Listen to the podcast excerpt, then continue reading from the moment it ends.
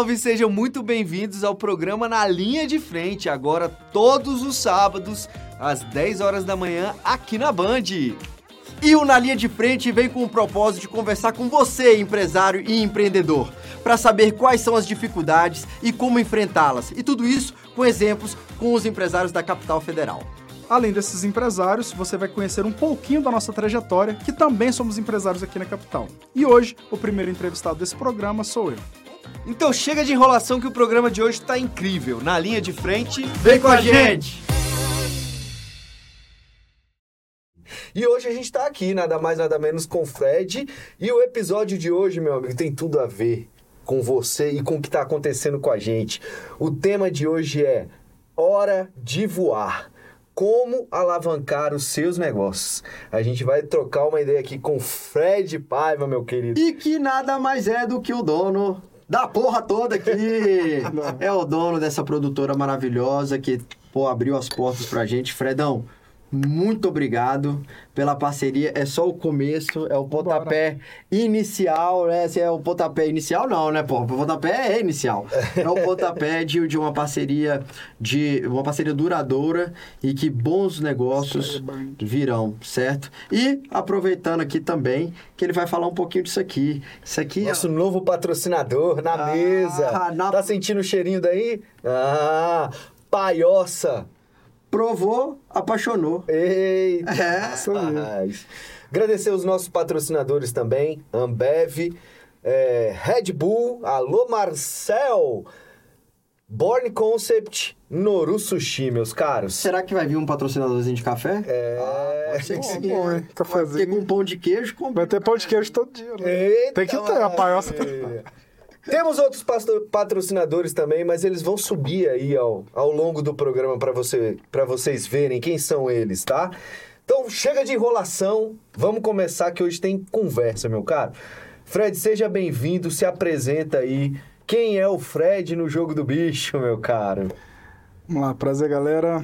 Bom estar aqui com vocês, é uma honra participar aí, já venho acompanhando o trabalho de vocês. Já são amigos de longas datas. E... Teve stalkeando a gente, né? Teve é, stalkeando Stalkeando, é. Obrigado. Muito feliz de estar fazendo parte aí né, da entrevista com vocês. E, cara, eu sou o Fred, sou mineiro. Fred Paiva. Mineiro com sotaque mineiro, fazedor de pão de queijo e fazedor de filme. Olha aí.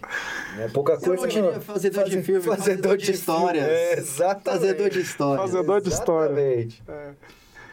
Bom, comecei né, na, na, área de comunicação aos 15 anos de idade. E de lá para cá a gente veio construindo muita história, contando muitas. A gente está montando até uma apresentação agora. Astronautas hoje ela faz 15 anos, vou contar um pouquinho dessa trajetória, até por conta Boa. do nome, o que, que é astronautas, etc. Eu já sei, mas vou é. deixar você falar. E, cara, eu sou, sou, sou, simples, sou direto, sou claro nas minhas coisas, sou, sou próximo. É, e a gente tá aqui para se conectar, conhecer novas pessoas, abrir novas oportunidades e fazer novos negócios. Hoje eu não sou mais produtor de vídeo, eu sou um cara de negócio, né? Que uso a toda a área de comunicação nossa para a gente gerar negócio. É, e a gente vai entender um pouquinho dessa evolução aí, porque eu sei que você começou, meu caro, lá atrás, um animador, como é que foi isso? Tá. Qual que foi o primeiro contato seu? Eu, eu comecei trabalhando com 15 anos. Eu comecei a trabalhar na, com meu pai, na verdade, que até você falou um, um profissional, um empresário referência para você hoje, para mim é meu pai. Boa porque ele sempre foi um empreendedor, é, desde moleque, perdeu o pai muito cedo e perdeu o pai com cinco anos, ele criado, então assim, ele teve que se virar desde moleque Sim. e tal. E ele me ensinou a me virar desde moleque, assim, ele nunca foi um pai que me deu tudo, ele sempre foi muito duro em questão assim, cara, vai resolver.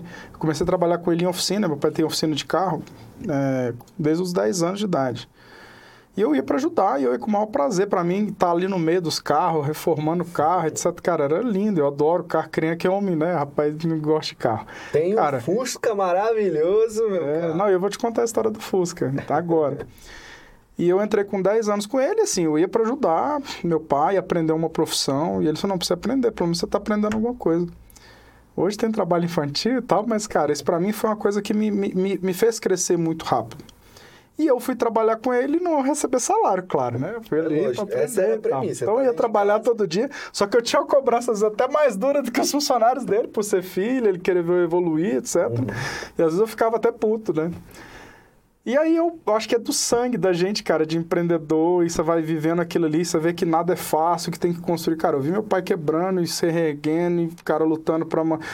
Demorou 10 anos para construir uma casa ali, morando no meio de reforma. E, cara, isso nunca me, me atrapalhou, isso na verdade isso me deu forças para saber, cara, eu quero construir alguma coisa como meu pai construiu. E eu com 12, 11 anos de idade, eu já trabalhando um ano ali com meu pai, um dia ele me pegou para ajudar ele a levar uns ferro velho lá pro ferro velho. Juntamos, botamos na caminhonete um monte de ferro, que sobrava peça de carro velho, botou na caminhonete e levou para um, pra um canto lá num lugar que os caras comprou aquele lixo dele. Eu falei, caraca, o lixo daqui, o lixo valeu dinheiro, meu pai Esse pegou. lixo, esse lixo é valioso. É, eu falei, pai, você não me paga, eu posso vender o lixo? Posso vender o ferro velho? Ele falou, pode. Falei, então tá. Aí eu ia, eu saía da escola, ia a pé pra, pra, pra empresa do meu pai. Na Araxá é pequena a cidade, mas eu andava bem. É, e minha, meu pai ia em casa almoçar, levava marmita pra mim, porque eu morava mais perto da oficina do que de casa. Eu ia pra um dos dois lugares, eu ia a pé. Então, assim, eu vou pra oficina que é mais perto. Aí meu pai levava marmita. Cara, eu trabalhava ali até umas três, eu trabalhava com o quê? Varrendo, limpando, organizando. Às vezes eu ajudava alguma coisinha, mas 10 anos eu não podia pegar martelo, essas coisas. Tinha que estar era movimentando. Tá movimentando, lavando banheiro. eu, cara, e banheiro de oficina, vocês devem conhecer, é nojento, né? Mas Cara, o seu era limpinho, porque você tava lá. não, aí ali, cara, eu jogava, cara, o banheiro era branquinho. Eu precisava, eu, quando principalmente que ia usar, se não tivesse, deixava né? brilhando até o teto. Agora, vamos lá, gente. Eu acho que é importante nessa segunda temporada. A gente já chegou com pressão total, empolgados e não, Sempre. não, não falamos sobre o que é o programa para aquelas pessoas que estão Chegando agora. Estão chegando agora, que não Vamos- viram vamos- a primeira temporada, né? Vamos fazer uma pausa então aí, no, Isso, Eu acho que isso é história. importante. O Na Linha de Frente, Se pessoal. você não viu a primeira Só temporada, você não viu. Só você entendeu? não viu. Só você não viu.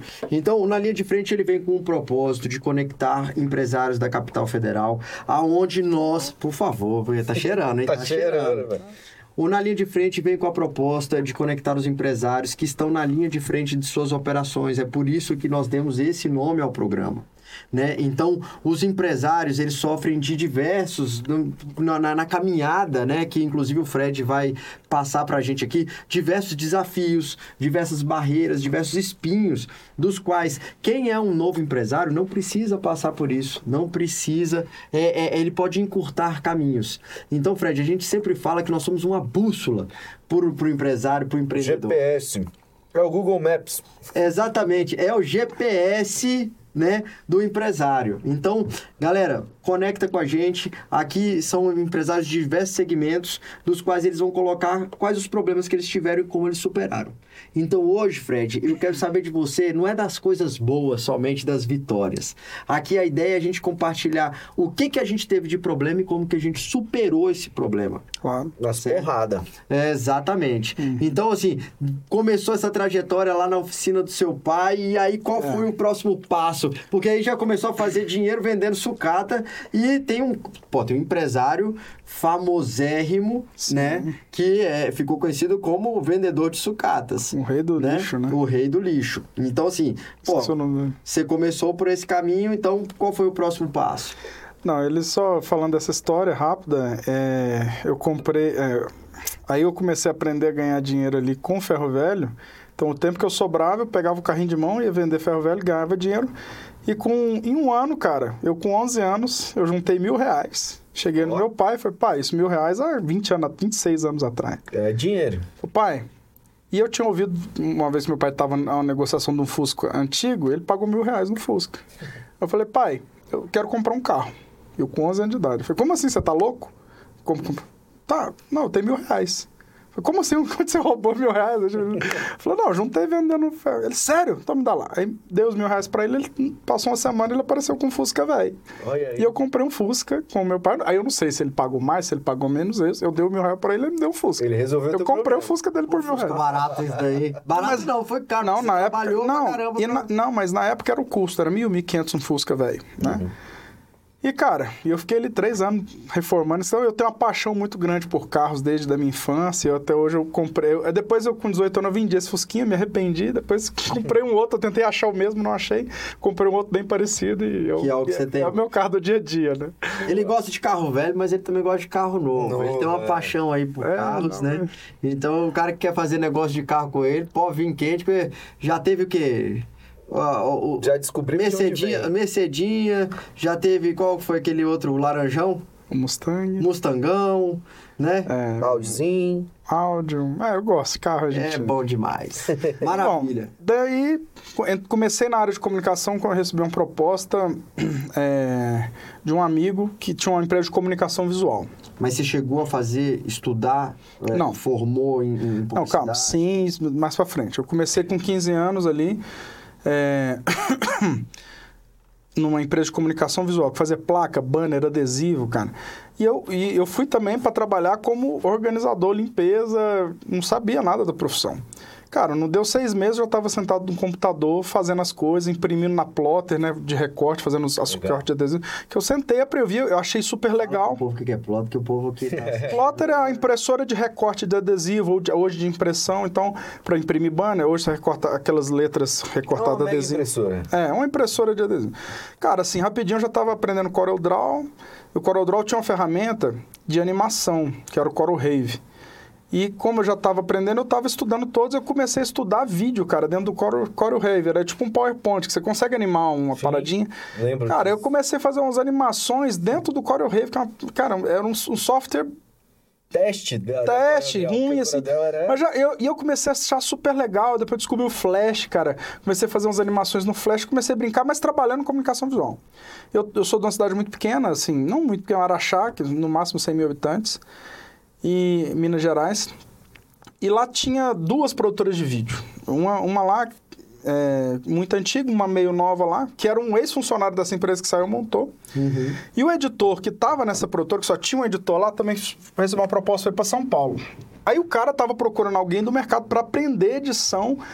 E aí ofereceu para um amigo conhecido meu, falou, cara, esse cara mexe com core, essas coisas, conversa com ele. Aí o cara me chamou e eu já estava estudando muita animação, flash.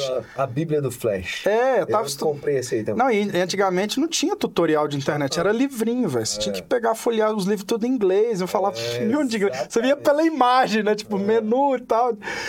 E aí, cara, eu comecei a aprender. E aí surgiu a oportunidade para trabalhar com esse cara, eu fui trabalhar e, cara, foi super legal. Comecei a aprender muito, aí entrei no ambiente de produtora de vídeo e não saí mais. Hoje é o meu negócio, eu amo o que eu faço. Quando eu fiz, e eu fui trabalhar com ele com 17 anos. Não, 16 anos. Fiquei lá com ele durante dois anos.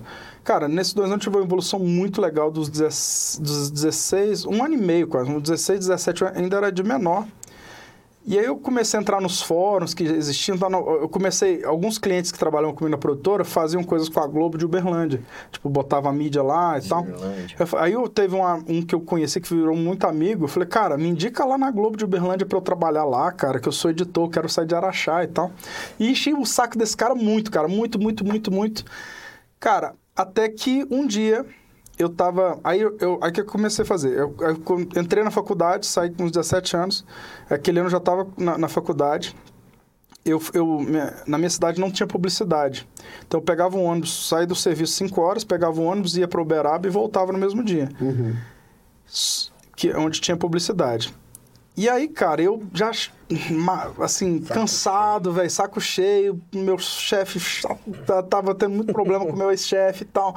Falei, cara, não tô, quero continuar. E eu, eu tava na estrada, velho, indo pra, pra Uberaba na faculdade, eu recebi uma ligação.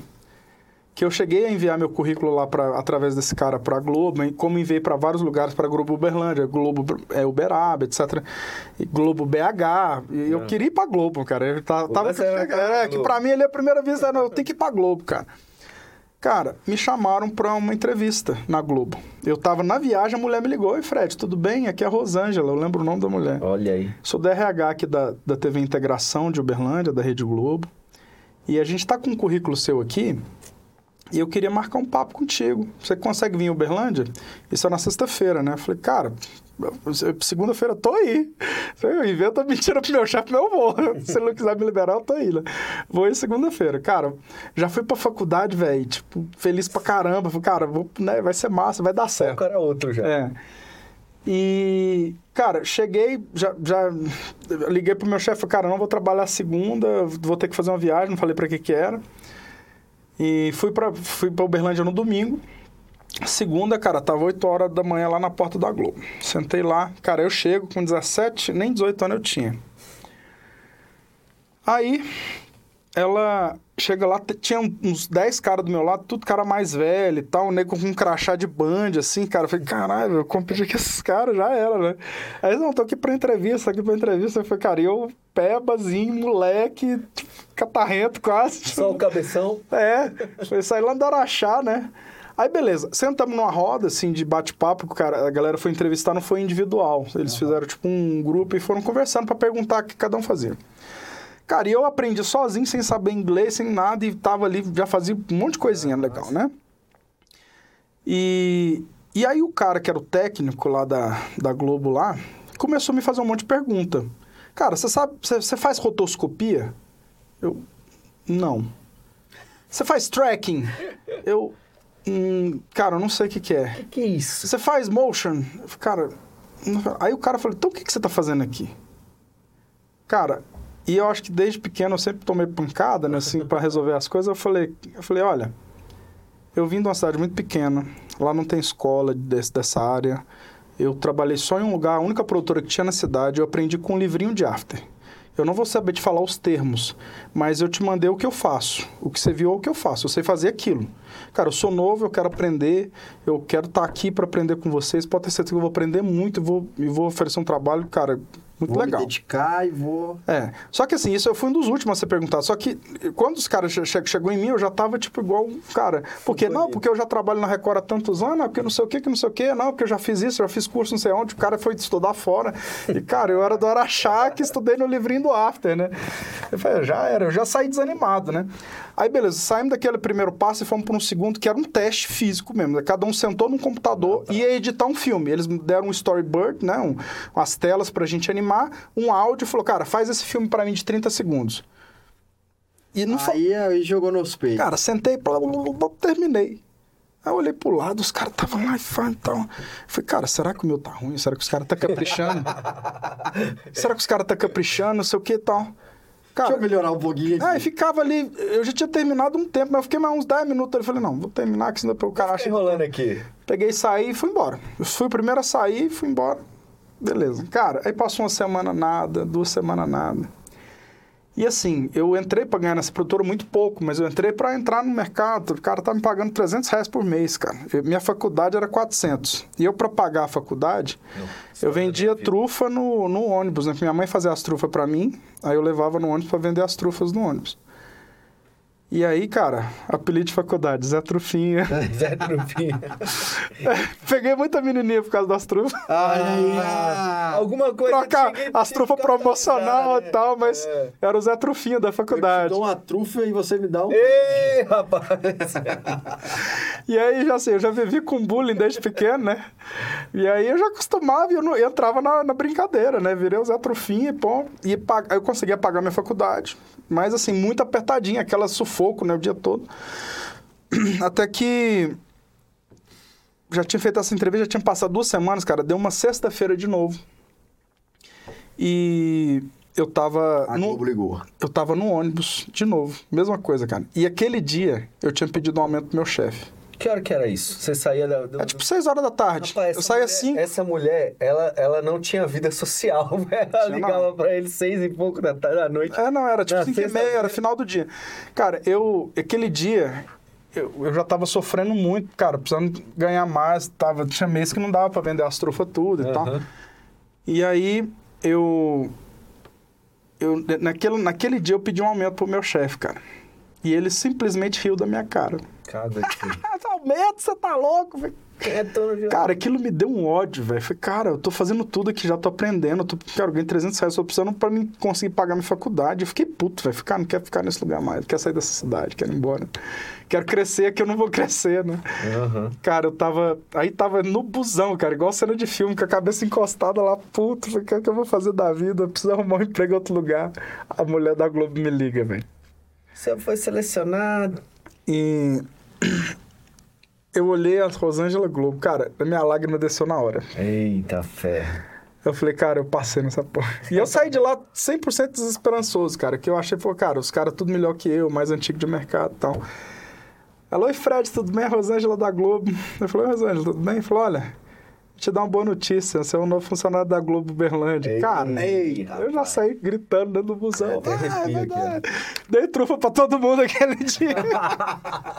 Trufa de graça Cheguei hoje, na velho. faculdade, ia pedir minha transferência. Eu falei, cara, eu já vou transferir pra Uberlândia, que lá tinha outra faculdade de, de, de, de publicidade. Pra quem estivesse te assistindo agora, você fala assim, ó, manda lá o Ei, mix da é. trufa. É, Quem não pagou... é. Fui pra Uberlândia, comecei minha faculdade, comecei a trabalhar na Globo ali com 17, quatro, faz- tava chegando meus 18 anos, fiz 18 anos ali, foi, fui contratado e foi meu primeiro emprego de carteira assinada, foi na Globo. Olha só que massa. O meu foi de serviços gerais, dentro de uma agência de comunicação. É, isso aí, tá vendo? É, ué. O meu foi serviço gerais também, só não foi assinado. Só não foi assinado. Rapaz, eu comecei também, como- igual o Fred começou, eu comecei com meu pai, né? Porque meu pai era protético dentário, então eu fui office boy Fazia tudo, né? primeiro, né? Pra entregar a, o, o trabalho de prótese pros dentistas no Conjunto Nacional.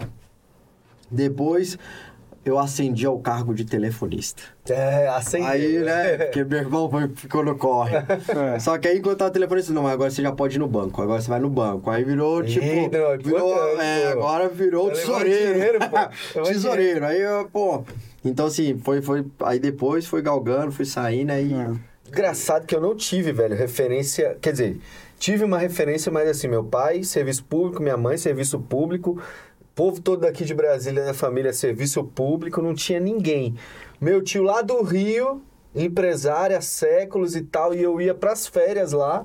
Aí você pegou. Aí eu ficava olhando e falava, caraca, isso é muito doido. Eu trabalhava na fábrica dele nas férias, velho. Porque ele falava assim, quer jogar bola no campo de futebol bonitinho? Corta a grama. É. Quer ir tomar banho de piscina? Limpa a piscina. Aí ele, tipo, você tá sem fazer nada aí, de boa? Via a gente lá na piscina o dia inteiro. Deixa eu te falar, tem uns papéis pra vocês juntarem aqui ó, no escritório, aí levava lá. Vocês querem ganhar um trocado? Aí pagava a gente. Enfim, Eu acho que- eu acho que o- foi, que- uma, que- foi a visão que eu tive, né? O que é mais bacana, assim, o, do Fred contando essa trajetória e por todos que passaram na primeira Que a gente se temporada, identifique. é, é que, assim, o, o empreendedor, aquele que tem a veia empreendedora, é inquieto. É. E ele tem um foco e nada tira ele desse foco. Pode ter diversos problemas, tudo, mas assim, cara, eu vou chegar lá. É. Sim. E, e a gente, eu sempre costumo dizer, né, que não interessa, não, não, não interessa, não interessa a velocidade, Uhum. É, acho que é, certo? Você tem que é, é o é o foco. foco. Onde você quer Então, é chegar? aonde você quer chegar. Então, vai ter vezes que você vai estar mais rápido, vai ter vezes que você vai estar mais devagar. Uhum. Mas o importante é saber aonde quer chegar e não parar. Então, é constância e saber aonde quer chegar. No caso do Fred, ele queria chegar na Lua, né? Pra criar astronauta. Exatamente. Não, primeiro ele mirou a Globo. Aí, sabe, e aí depois, pô, surgiu tudo isso, você começou a trabalhar, foi ganhando visibilidade, foi ganhando. Como é que foi a. a- qual foi Essa a virada, a virada- virada de chave para pra de virar fato ser aquele empresário, né? Porque, pô, nós estamos falando de Araxá, nós estamos falando de Uberlândia Que e já é um caminho de empreendedorismo. Brasília. E Brasília. Como é que você caiu na, na, na capital federal? Tava, aí fiquei alguns anos, foi uma grande escola, é, peço pra Band não ter ciúmes, a Band é a grande parceira do Astronautas Brasília, né, como a Globo e outros veículos são. É, mas aí, saí pra, aí eu saí da, da Globo, recebi uma proposta muito grande lá, melhor pra mim, lá dentro de Uberlândia mesmo, pra uma produtora de vídeo. E me encantei muito no mercado publicitário, que eu era tele, televisão, mas também a Globo fazia os vídeos de publicidade que ela vendia, mas aí entrei numa produtora de vídeo mesmo, mais focada em publicidade, não tinha programa e tal, não tinha jornalismo.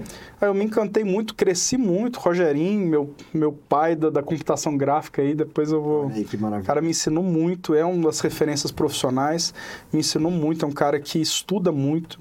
Ele hoje é um parceiro meu de computação gráfica aqui da Astronautas, faz tudo comigo de computação gráfica.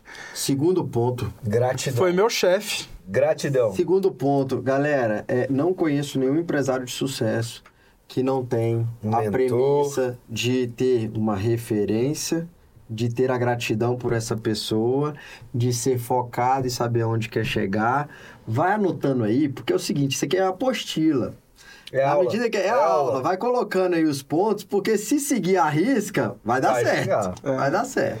E como, por exemplo, na Globo tive grandes professores, Alfredo Valtier e outros, o Juninho, Menino, o Fabrício Motion, hoje que é dono da Motion é, Filmes, também presta serviço com a gente, presta serviço para ele. O, a Sanfona Filmes, que é uma das maiores produtoras do Centro-Oeste, cara, também é uma das produtoras mais premiadas do Centro-Oeste. Todos saímos da mesma escola, cara, assim... E isso a gente vai acompanhando, cara, e a gente alegra o coração. Porra, a gente veio de um time massa, tá todo mundo crescendo, construindo junto, né? Exato. E A maré quando sobe, só sobe pra todo, mundo. Quando você vê que são pessoas que estão ali engajadas, cara, que tem, que você falou, gratidão. Você vê muita gente, às vezes, no, no mercado que não tem, acha que tá ali pra, na- por obrigação, tem que me... Não, cara, aproveita onde você tá e faça o seu melhor, porque esse melhor vai retornar pra você. Vai. Em conhecimento, em atitudes, em relações, em, em aberturas de oportunidade. Eu nunca fechei uma porta por onde eu entrei, cara, assim.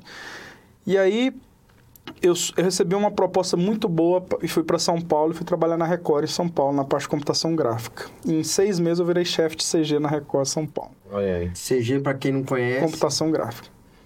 E aí eu tava. eu- só que eu, eu fiquei dois anos lá e eu fiquei com um contrato de um ano lá e, e voltei para um mercado que eu não era muito afim de trabalhar. Eu acabei indo por- pela proposta financeira, aprendi muito, mas não era o mercado que eu queria trabalhar. Mas eu, eu pensei, poxa, São Paulo vai ser uma escada para mim, eu pôr uma produtora grande, etc. Só que quando eu já fui para Uberlândia, cara, eu já fui com o coração de ter a minha produtora. Não tinha um nome ainda, etc. Mas e aí lá em Uberlândia mesmo eu comecei a me estruturar para isso. Eu comecei a comprar equipamento, comprei um computador, uma ilha de edição para começar a fazer meus freelas. Fui comprando e juntando com muita dificuldade, porque o salário era, era pequeno, perto que eu tinha, cara, ali a partir dali eu tinha que pagar a faculdade, pagar aluguel, pagar me alimentar, não tinha minha mãe para fazer, então assim, tudo eu fui, passei fome, é cara, por, por caro. desorganização. Eu falei, não, agora eu tenho que começar a aprender a cozinhar, porque se eu for comprar besteira, meu salário não dá. Ficar comendo em restaurante, aprendeu direitinho. Aprendi, ué. Aí, ó, até pão de equipamento queijo é eu aprendi a fazer. caramba, né, bicho? É, não, e até que surgiu um dia que entraram na minha casa e roubaram tudo que eu tinha comprado. Nossa senhora. E eu já tentando ali. E aí, onde surgiu o Astronautas, tá? Eu tava numa mesa com, com uma criazinha minha, que eu peguei uma- um amigo lá mais novo, que, que go- gostava do que eu fazia, que eles aprenderam, peguei e ensinei o cara. Ia lá pra casa todo dia, ensinava e tal. Botei o cara na Globo, cara. Olha aí. Ele aprendeu comigo e botei ele na Globo. Depois veio para Brasília trabalhar comigo. Hoje cresceu, tá aqui morando em Brasília, que é o Maico. E um dia a gente tava na, numa, numa mesa, eu com um outro colega que traba- trabalhava comigo na Globo, e o Maico, que, que era minha criazinha lá, a gente brinca, conversando. E aí surgiu de querer montar uma produtora, sabe? Vamos montar e tal. Eu sempre tive vontade de empreender.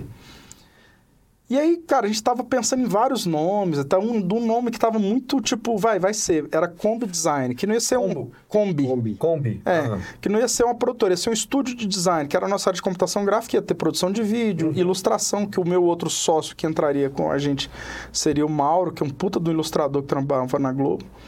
E a gente ia montar um estúdio de design. A gente tava, tava... E, cara, eu não tava gostando do nome, tava viajando nos nomes, né? E no meio da conversa, eu falei alguma um nome bem aleatório, Aí o Michael, que era minha criança, lá, olha pra Viajando. mim. Larga de ser astronauta, o tamanho da sua cabeça, né? Larga, fala, fala de besteira, né? E astronauta foi meu apelido durante muitos anos na faculdade, na, na vida, porque eu, por quê? Sempre fui muito cabeçudo. É, não, é. Eu, eu- depois que eu engordei, cresci um pouquinho, eu fico mais proporcional. Mas se você reparar, numa foto, a minha cabeça é maior que a de vocês e tal. Traz um boné aí pra É. gente. Vamos Aí, vamos disso. como foi? Pirulito, cebolão, caixa d'água, capacete. Olha aí. Aí, aí foram vários. E astronauta ficou durante muito tempo. Tanto que os jobs que eu fazia de freela, eu já assinava como Fred astronauta. Que eu já Isso é muito fera, porque, por exemplo, o- eu conheci o Fred, né? Eu trabalhava na FUNCEF e aí foi prestar serviço de, de produção de vídeo para a fundação. É, E eu nunca soube dos, de onde surgiu. da, da origem do nome. A da origem. E aí, a partir de quando ele falou aquele nome, cara, eu não falei na mesa, porque eu sabia que a gente não ia montar empresa ali, a gente, cara, 18, 19 anos de idade, Aham. todo mundo quebrado, estudando, faculdade. Eu falei, cara, eu, eu guardei aquele nome, astronauta, velho. Esse é o nome. Ele falou e guardei isso, cara.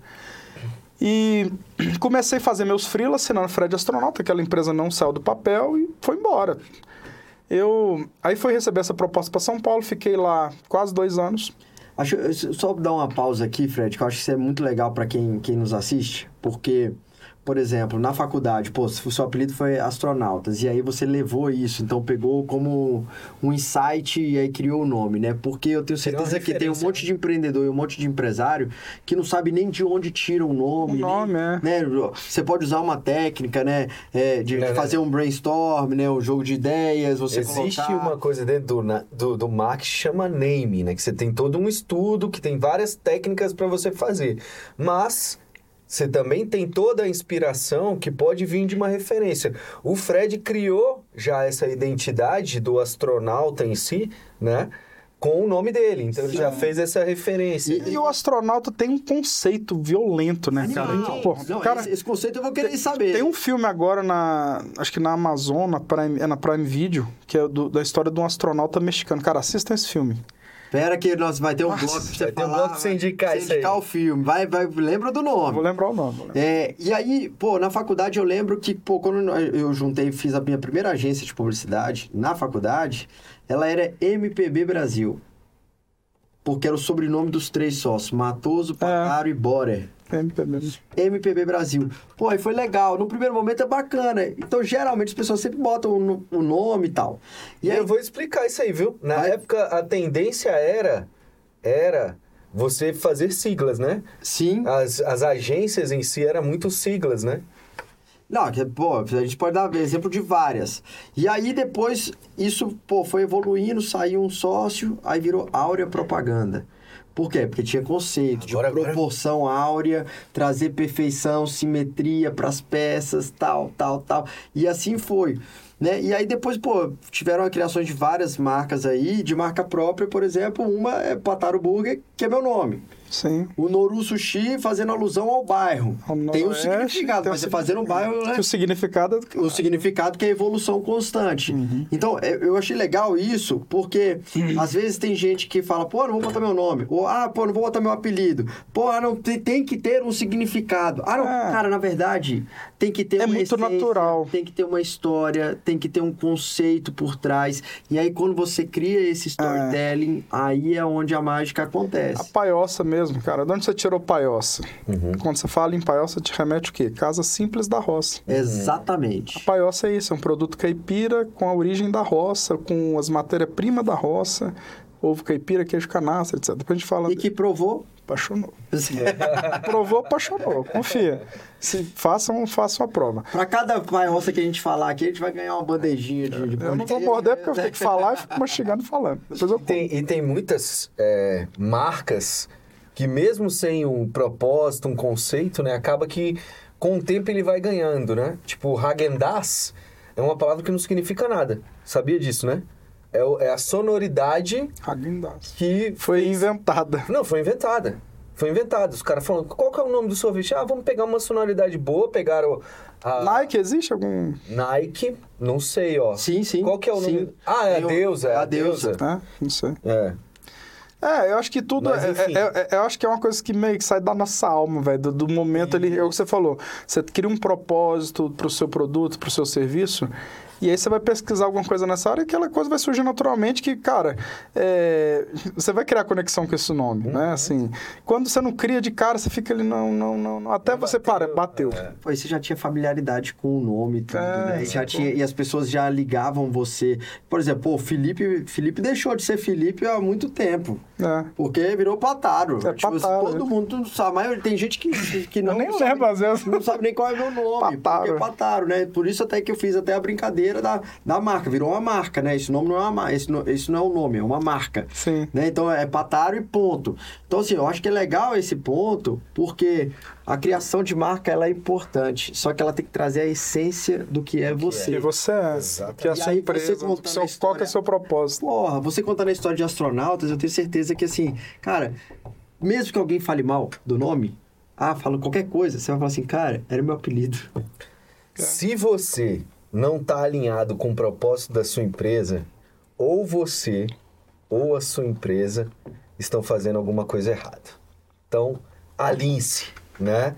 Tem que estar alinhado com o propósito. Sempre tem que vir antes, porque depois, velho, as coisas vão vir naturalmente. Às vezes o nome saiu antes do propósito da marca, ok? Ah, eu tenho um nome forte que eu gosto dele e tal, não sei o quê, mas adianta eu fazer um Puma e tá falando de, sei lá, uma xícara de. Né, um conjunto de É. xícara. Tem que estar alinhado. É, eu, eu, eu esbarrei um. A questão do nome, eu acho que, por exemplo, o que, que astronauta tem a ver com produção audiovisual? Astro. Não, É um astro. não. É, não, depende, depende. não, mas, mas você cria a relação. Sim. A marca, você cria a sua relação com ela, entendeu? Assim, Onde você quer chegar? onde você quer chegar. Então, assim, através do- da comunicação você cria essa. E aí, por isso que é o propósito. Se você tem um propósito, aquele nome vai ser um propósito, que às vezes não tem nada. Tipo assim, seu pão de queijo tem que chamar canastra, porque ele é feito de queijo de canastra. Não. Não. Entendeu? Assim, é, ele não tem que ser o nome. Por exemplo, a produtora de vídeo tem que chamar claquete. Como tem. Desculpa, não vou falar produtora. Mas como tem foco, claquete, Red, que é uma marca de câmera, cara. Eu não acho, eu não acho legal, assim. Eu, como empresário, eu não gosto da minha empresa ter o nome do serviço, entendeu? Uhum. Eu gosto de criar esse conceito. Então, dep- independe do nome. É, O que, que tem a ver Noru com sushi?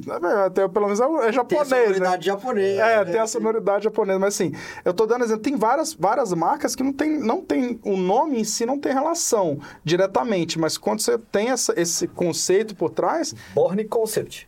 Born Concept. vende né, um lifestyle de roupa. Sim. Então tem todo o conceito que o nome É o carrega conceito. do ponto Born, além do que ele vende, do produto que ele oferece. E é o que a gente sempre trabalhou com o conceito do astronauta, é isso, cara. A gente está pronto para novos desafios. Um cara para ser astronauta, ele não é você astronauta, cara.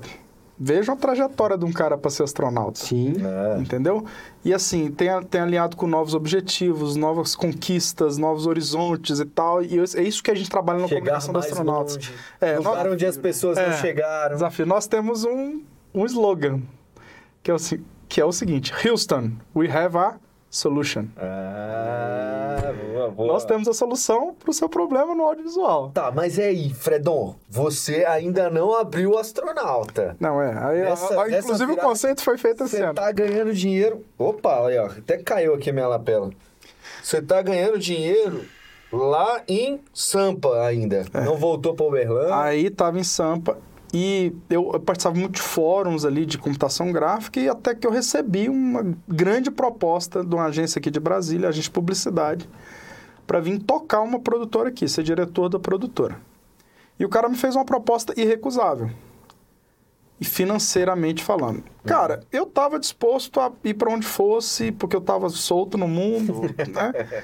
E, cara, eu acho que é um desafio. Brasília, São Paulo é muito legal. Eu não gostava ali do, do trânsito, das distâncias e tal.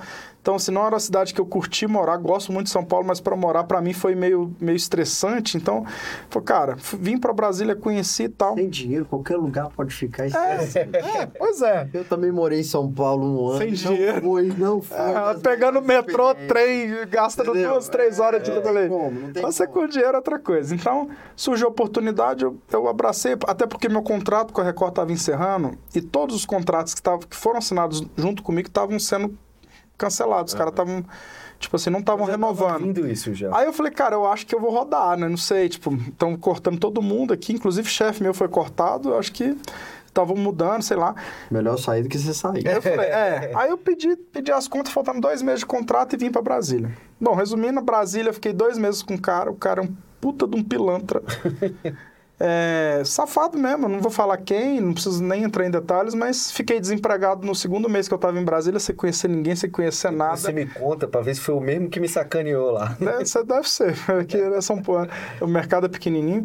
Mas é, fiquei desempregado com a fatura de cartão que eu tinha comprado meus móveis, tudo da casa, que tá ganhando bem. Peguei o cartão, comprei tudo, velho. Tá, e agora? Tem a- contrato de aluguel, cartão de crédito parcelado, um monte de conta pra pagar e não tem emprego, vai. E agora? Cara, cheguei Agora em que O casa. menino chora e a mãe não vê. Ou vai pra É. guerra, meu amigo. Cheguei em Liga casa, velho. para Eu fiz- Eu fiz igual aquela cena de novela, o cara encosta na porta e sai escorregando. que porra que eu vou fazer, velho?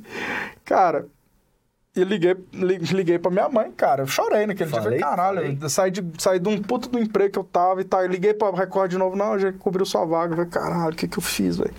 E essa porra de Brasília aqui, o que que tem aqui pra fazer? E não tem, cara, e tal. Cara, eu eu creio muito em Deus, eu sou criado num berço cristão e cada um tem sua crença, mas eu tive, na- na, minha trajetória, Deus esteve muito presente, sabe? E meu pai, meu pai é um pastor de igreja e tal, e meu pai, igual eu te falei, meu pai foi um cara super quietão, nunca foi, sempre de cobrança e nunca de, de dar uma palavra assim, mas, mas sempre foi duro para mim trabalhar. Sim. E nunca foi de conversar muito, não é aquele pai que senta contigo, né? Meu pai é o jeitão dele, mineirão, da roça e tal. É, nesse dia eu liguei pro meu pai, falei, pô, pai, aconteceu isso, isso, isso e tal, não sei o que, não sei o que, tá, tá, tá falando um monte de coisa. Aí meu pai falou uma, uma frase, pra, foi- falou, um, falou uma- um texto pra mim que foi o seguinte, filho, você tá com nem 20 anos de idade, olha onde você já chegou. Cara, se Deus permitiu que você fosse pra aí, é porque ele tem um propósito muito grande na sua vida em Brasília.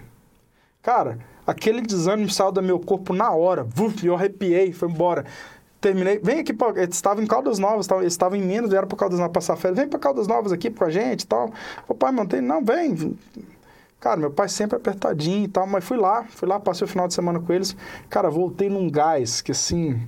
Você não tem explicação. Isso é muito legal, Fred, que você está falando assim, é, é realmente porque muitas, muitas, muitos empresários é, ficam sempre. A gente tem que olhar para frente, a Uhum. gente tem que saber onde a gente quer chegar, mas a gente tem que dar valor à nossa história, à nossa trajetória, História. porque muitas vezes essa história ela fica apagada e não é comemorada, cara, Com certeza. sabe?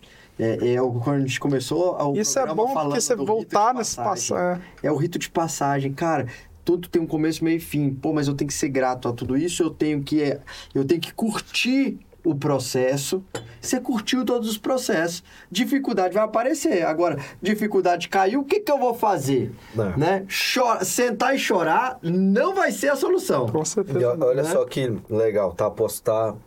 Mas você teve essa lição lá atrás, quando você era mais novo, trabalhou com seu pai. E aí você foi viver tua vida e em algum momento isso, tipo, meio que se perdeu na sua trajetória. Aí tu teve que ouvir de novo do teu pai. Vai, filho. Vai, moleque. Vai lá e faz. Né? Então, se recone- reconectar com a tua Mentor. essência. A gente falou isso num programa. É, muita gente hoje paga caro para ter um mentor. É.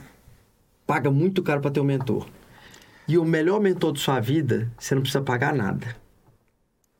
Que é quem mais torce por você, é quem te acompanha o tempo inteiro, que é seu pai e sua mãe. Então honra você que nos assiste, exatamente, é, é bíblico, sabe? É tudo. Cara, escuta, quer uma mentoria boa? Quer saber se vai adiante ou não vai? Pergunta pro teu pai ou pra tua mãe. Verdade. É. Não, até porque ele meu vai pai- falar, ele eu vai saí- falar. Eu saí do universo do meu pai, da minha mãe, pô, eles não acompanharam, eles, pô, são simples. Não interessa. Escuta teu pai e tua mãe. E eu falo, tudo é experiência, cara. Você tem quantos Sim. anos? Olha a experiência que você já tem. Imagina daqui 20, 30, 40 anos, que é o que os nossos pais têm. Exato. Não é experiência de negócio, é de vida, velho.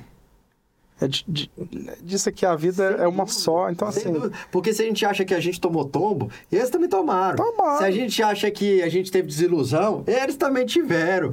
Então, assim, cara, é é a mentoria mais barata. Então, eu fiz um post essa semana, foi muito legal, é, falando de sucesso.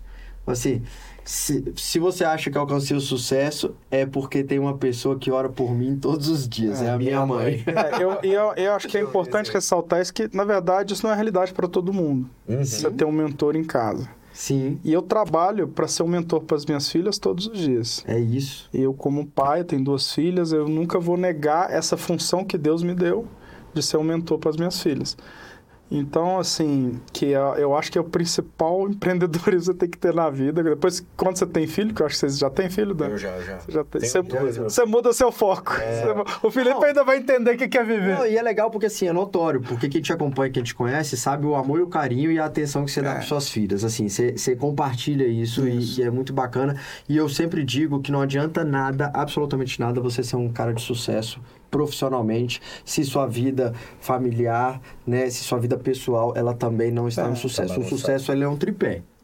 E nesse tripé tem que estar equilibrado. É, é o Porque se- equilíbrio, né? Se o tripé não estiver equilibrado, meu irmão, não adianta nada você ter dinheiro, não- é, é outra E, coisa. e é engraçado que isso a gente fala entre a gente o tempo inteiro, né? Toda hora. Semana passada eu falei o que pra você? Equilíbrio. Velho, se isso for interferir no seu relacionamento pessoal, vai que eu toco aqui. É um segurando o outro, um apoiando o outro, porque a gente sabe o quanto isso é importante É. pra gente ter gás pra continuar, velho. Mas, Beijo, galera, beijo pra minha mulher, pra minhas filhas maravilhosas. Lívia, Sara. eu acho que agora, É. aproveitar esse gancho que, o, que, a gente teve, essa pausa, né? Esse momento é, que podia, poderia dizer qual, qual é o momento. Vamos dar um nome para esse quadro aqui. É, o momento João Kleber. Reflexão, vir. momento. Mas vamos lá, eu acho que a gente pode agora dar aquela pausa para ele voltar falando sobre o que é astronautas hoje, Não. essa, essa virada Eu de quero a virada. É, Eu que a gente quero não montou a astronautas É, ainda. Nem Vamos montou lá. astronauta. Eu quero que ele chegue agora, porque, o bicho, hoje a aula é hora de voar. E esse cara do desemprego numa cidade que ele não conhecia, cartão de crédito estourado, criou uma produtora que tem só, só 23, 23? 21 canes, sendo um deles o Grand Prix. Certo? É, Maior. Só isso. Então Tá vamos... voando em foguete, não dá ré. Vamos ver Entendeu? como é que Então, ele fez para alavancar esse negócio. É só o tempo do patinho subir aí e voltar.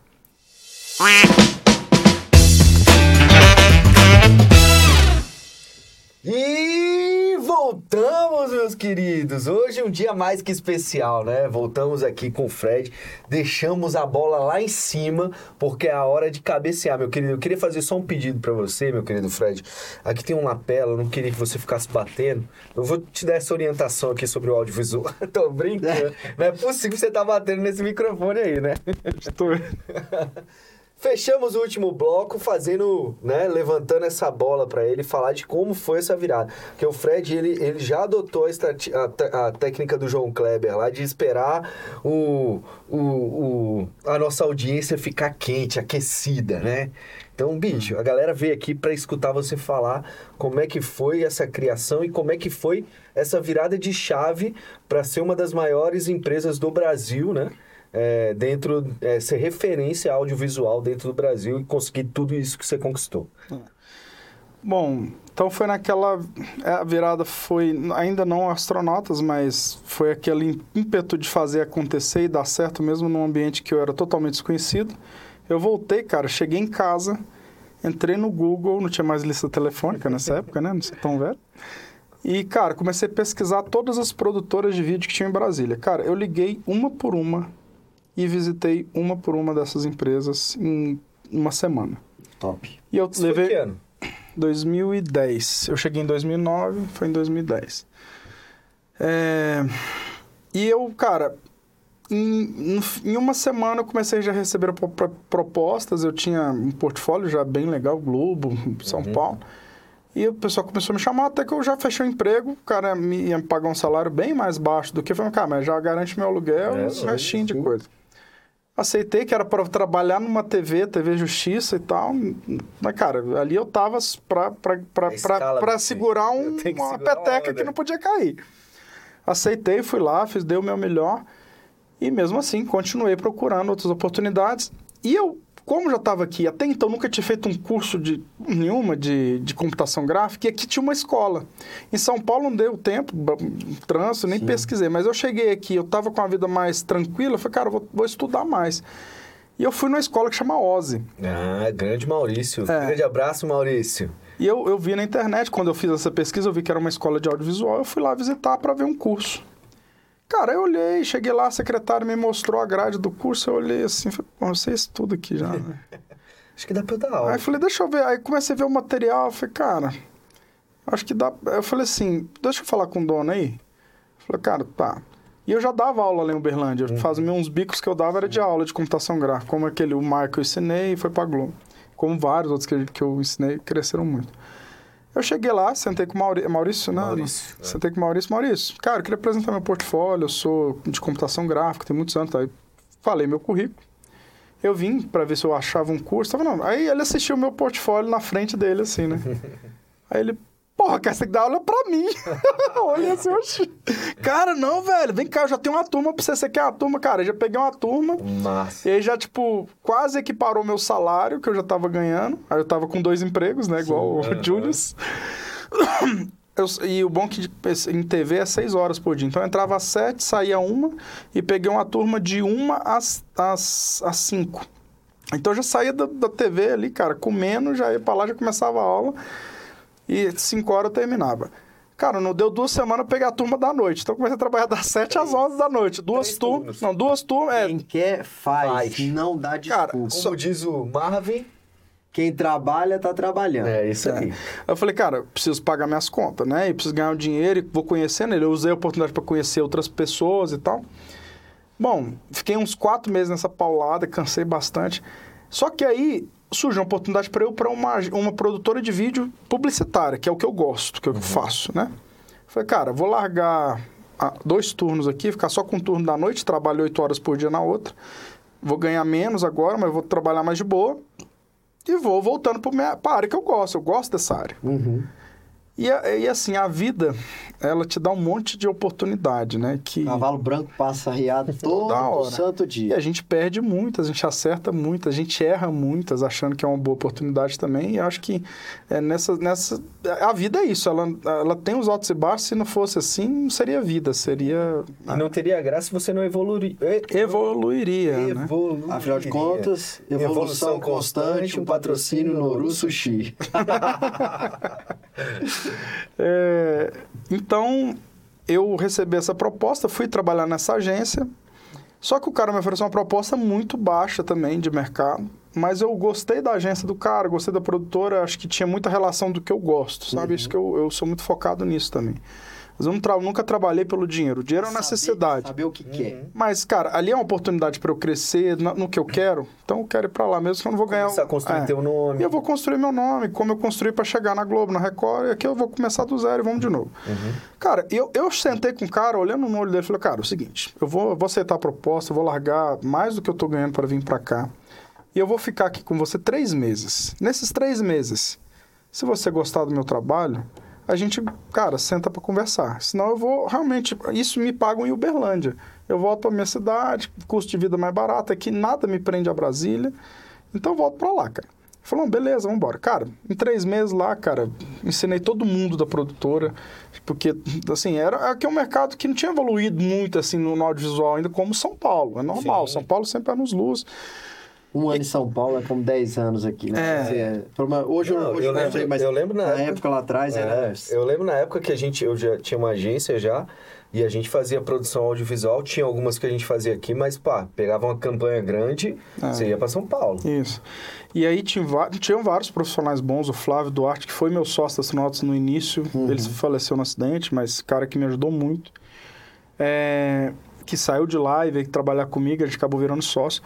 Mas assim, foi, um, foi uma escola de três meses muito boa e me deu um nome assim dentro do segmento que a galera já começou a me conhecer, porque eu estava numa agência que dava uma visibilidade no mercado de varejo, nem era de governo, não. Lógico, pô, o povo olhava pra você e lembrava, aí, astronauta. É, pô. Você falou que essa, essa é a Batia, história. é, posicionamento. Pô, Sim.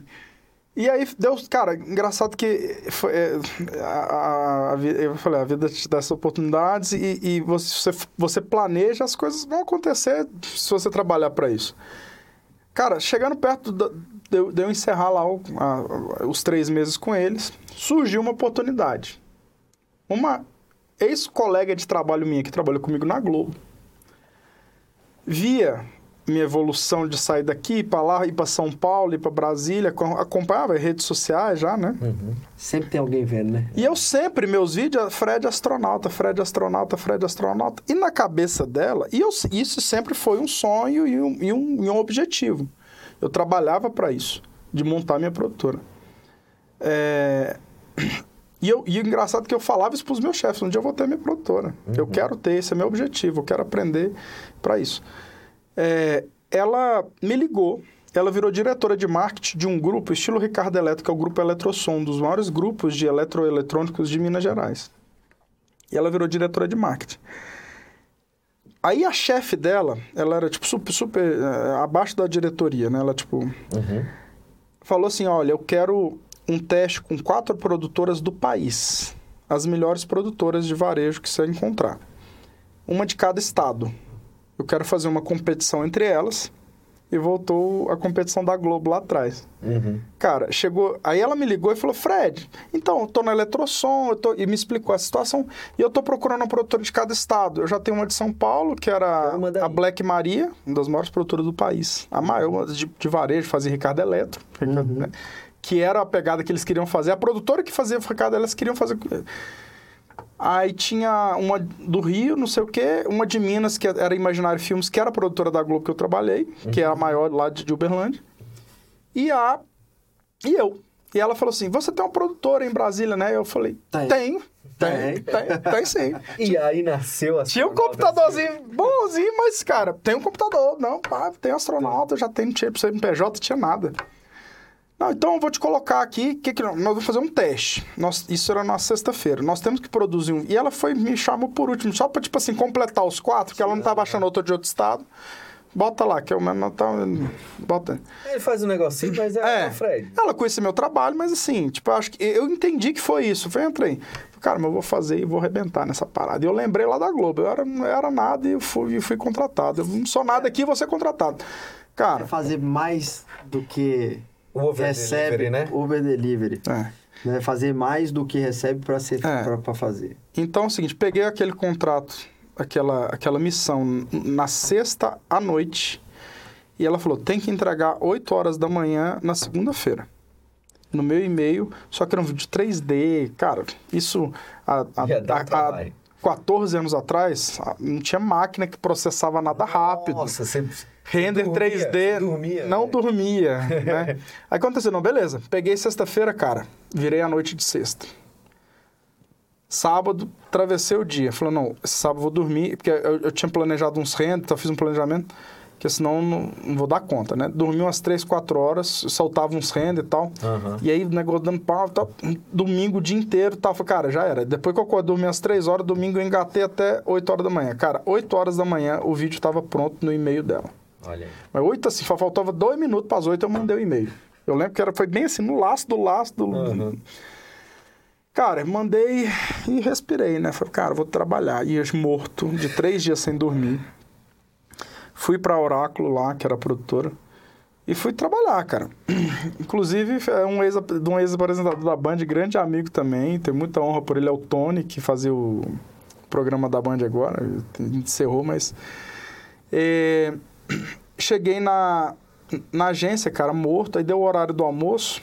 Tinha um golzinho velho, peguei o gol, fui pro parque da cidade, que era bem no sudoeste ali.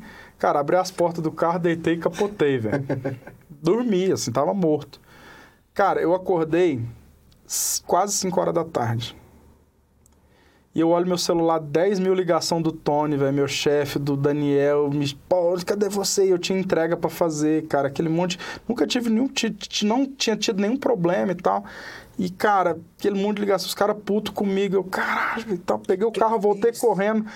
Aí os caras, pô, isso aqui foi calma, calma. Aí eu falei, Daniel, cheguei, vamos conversar com eu, você, o Tony e tal. Deixa eu explicar o que aconteceu. Primeiro eu sentei e resolvi a parada, né? Uhum. Aguenta aí que eu vou resolver. E os caras, puto, pô, isso aqui, fui lá resolvi. Cara, aí sentei com a galera e falei o seguinte: falei, olha, vou te ser muito claro o que aconteceu. Eu peguei um um- uma oportunidade para fazer. Que é pra, possivelmente eu montar minha produtora. Eu tenho vontade disso há muito tempo. Eu peguei Você um trabalho, sabe. cara. Não, não tinha, com ele eu não tinha comentado ainda, mas eu falei com ele que ia ficar três meses já estava no, no final. Na verdade, já tinha dado. Eu falei, cara, é, eu, tive que, eu tive que abraçar essa oportunidade, não podia deixar passar. Eu não dormi esse final de semana, cara. Eu fui pro parque para dormir uma hora, eu dormi até agora, capotei, acordei desesperado. Você sabe que eu nunca fiz isso com vocês, tal, tal, tal, tal, tal. Só que é o seguinte, cara, Aí, aí, aí o Tony chegou. Ele viu que, tipo assim, e, e, eu falei, inclusive, cara, a gente tá batendo aqueles três meses que eu falei com vocês. E realmente, se a gente não tiver uma adequação, uma, uma adequação aí. tal. Aí o Tony falou, Fred, não, porque é o seguinte. Eu até queria, já estava o tempo querendo falar com você, foi bom essa oportunidade. Porque é o seguinte, o Daniel, que coordenava a produtora, que era o diretor sócio dele, a produtora, não sócio, ele coordenava, estava saindo da produtora para outra oportunidade. E ele falou, e eu quero te convidar para coordenar a Oráculo, seu diretor aqui e tal. Aí eu falei, cara, muito legal, acho que é uma oportunidade, só que eu tenho que esperar para te dar essa resposta, porque eu fiz essa eu estou esperando a resposta, dependendo se isso der certo, eu vou montar minha empresa e vou seguir minha vida. Não, beleza. Cara, passou o final de semana, não, aí fiz na segunda-feira, entreguei. Aí passou o dia todo, velho, essa mulher não me ligava, não me ligava, passou, eu mandava, eu dava uns, mandava um oi para ela, não respondia. Passou o outro dia, dormi, cara, não dormi aquela noite de novo. Falei, cara, é oportunidade, tal, tal, tal. Aí na, na terça-feira de manhã, tipo umas 9, 10 horas da manhã, ela me liga. Aí ela só fala assim: Fred, é. ficou do caralho! Cara, todo mundo escolheu você, você vai ser produtora da Eletrosom. Cara, ali começou astronautas. Olha, Pô, aí, Cara, ali já foi um faturamento que eu nunca vi na vida. Trabalhando sozinho, cara lascando, eu já não dormia mais. não, Acho que eu não fez uma oferta para já ser sócio do cara, que você já tava lá, que tinha estrutura e na, tudo? Na, não, não. Eu falei, vou começar a minha. Porque ali eu, ele, né, para trazer um cliente, eu falei, não, vou começar a minha, vai começar astronauta. Assim, Pô, é muito legal, porque assim, essa trajetória toda, eu tenho certeza que vai ter um monte de gente que vai se identificar e, e, e ou então vai se motivar para dar continuidade, né, é. É, na sua própria empresa, no, no empreender, né? Uhum. Mas tem um ponto Resiliência, né? Total, total. Não, para mim assim, é, o que transparência pu pura, né? Transparência pura, um cara muito dedicado, né? Dedicação, é, resiliência, passou para mim também aqui assim, sabe, é, ser muito destinado, assim, pô, eu quero isso, eu vou atrás. É. Mas para mim ficou. Um, dentro do que você falou, é um assunto muito delicado. Né, que geralmente a, o mundo empresarial vive isso. Você era um, você era um, um funcionário com um sonho, empreendendo na sua carreira e empreendendo dentro de empresas privadas. E externando para o empresário que você gostaria de ser, ter a, ter a sua própria produtora. Uhum. Hoje, você enquanto empresário, dono da sua produtora, como é que você vê e como é que você age com um funcionário que chega para você e bota nos peitos, eu quero ter a minha produtora. Eu só tô te usando aqui como trampolim. Cara, eu falo isso na frente de todo mundo em reuniões. Eu fico muito feliz quando isso acontece. Porque é um papel meu aqui de fazer as pessoas evoluírem, porque isso faz evoluir o meu negócio. E aqui você vai reparar, na minha trajetória de 15 anos de empresa, a gente se manteve aí, em 15 não, vai fazer 14 agora. É, sempre a gente deu oportunidade para pessoas com sonhos, assim, que têm interesse e vontade. É, eu dou mais, eu dou mais valor no, no, no caráter ou no interesse da pessoa em, em fazer acontecer do que no... Vezes eu nem olho portfólio, cara. Se o cara, eu sei que eu faço uma pequena entrevista técnica com ele, que eu sei que ele tá ali, e você vê que o cara é um cara que tá esforçado, esforçado cara, para mim eu prefiro trabalhar esse cara do que um cara batizado de mercado. Claro que eu tenho bons profissionais, foram construídos aqui, passaram bons profissionais, a gente contrata bons profissionais, com certeza. Mas a gente é uma, é uma oficina como eu, na vida eu tive essa oficina de muitas pessoas que eram superiores a mim, me deram oportunidade por minha por minha vontade de fazer acontecer, uhum. né? Então eu gosto de, e, eu sempre todo todo todo mundo que entra, cara, eu sempre eu exijo muito da pessoa e eu falo, cara, não é para mim, é para você. Eu, eu tô te cobrando isso, cara, porque daqui a pouco o mercado vai te cobrar. A tecnologia vai te cobrar. E aí, cara, você, vai, você pode às vezes ficar chateado, eu tá botando muita função, mas, cara, porque eu, quando eu tive a produtora, eu tive que filmar, editar, fazer financeiro, planilha, Sabe? dirigir, não sei o quê, não sei o quê, não sei o quê. Porque se você for montar a sua produtora, você vai, ter que saber isso tudo, você vai ter que saber vender. E correr pra cabecear. É, e cara, eu era zero venda. Aí o que aconteceu? E tem um negócio legal nisso que você falou, que eu acho que é, é, se você dá a possibilidade dessas pessoas evoluírem, crescerem, mostrar o, o, o, o potencial que elas têm para o mercado, é, você está extraindo o melhor daquela pessoa para aquele momento. Se você tem uma pessoa que não quer crescer, que não quer ter o seu próprio negócio, você não vai extrair o melhor dele. Não, é. Ele vai estar ali só te sugando. E você Então, identifica verdade- isso. Exatamente. Entendeu? Você identifica que a pessoa, assim, é... Porque isso, isso, é, isso é natural, assim, das pessoas. Tem pessoas que gostam da comodidade. Cara, não, eu não quero passar estresse, eu não quero ter que vender meu carro, como eu já vendi vários carros para manter um negócio. Vender Também. imóvel, Ser empreendedor Também. é perfil, entendeu? É perfil. ter que ir atrás de, de crédito no banco para pagar as coisas. Então, Também. assim, às vezes a pessoa quer o salário dela e é normal, como o cara quer ser funcionário e não quer ter dor de cabeça, cara. A gente gosta de dor de cabeça, a gente gosta de desafio, o astronauta gosta de chegar na lua, tropicar, destruir, explodir É foguete. Nós mira na lua, porque se errar, Vai pra pega uma estrela. É isso, filho. Fred, é, aproveitando aí que você, que você, você colocou aí sobre tecnologia, e eu quero que você, é, que você entregue o ouro aqui agora, tá? Pra- Vamos entregar A o dica de ouro. A dica de ouro. O leão de o ouro. leão de ouro. Que, assim, eu, eu, eu já tô aqui há um, um bom tempo e fico, eu gosto de observar muito e tudo que você já passou aqui, a gente já conversou.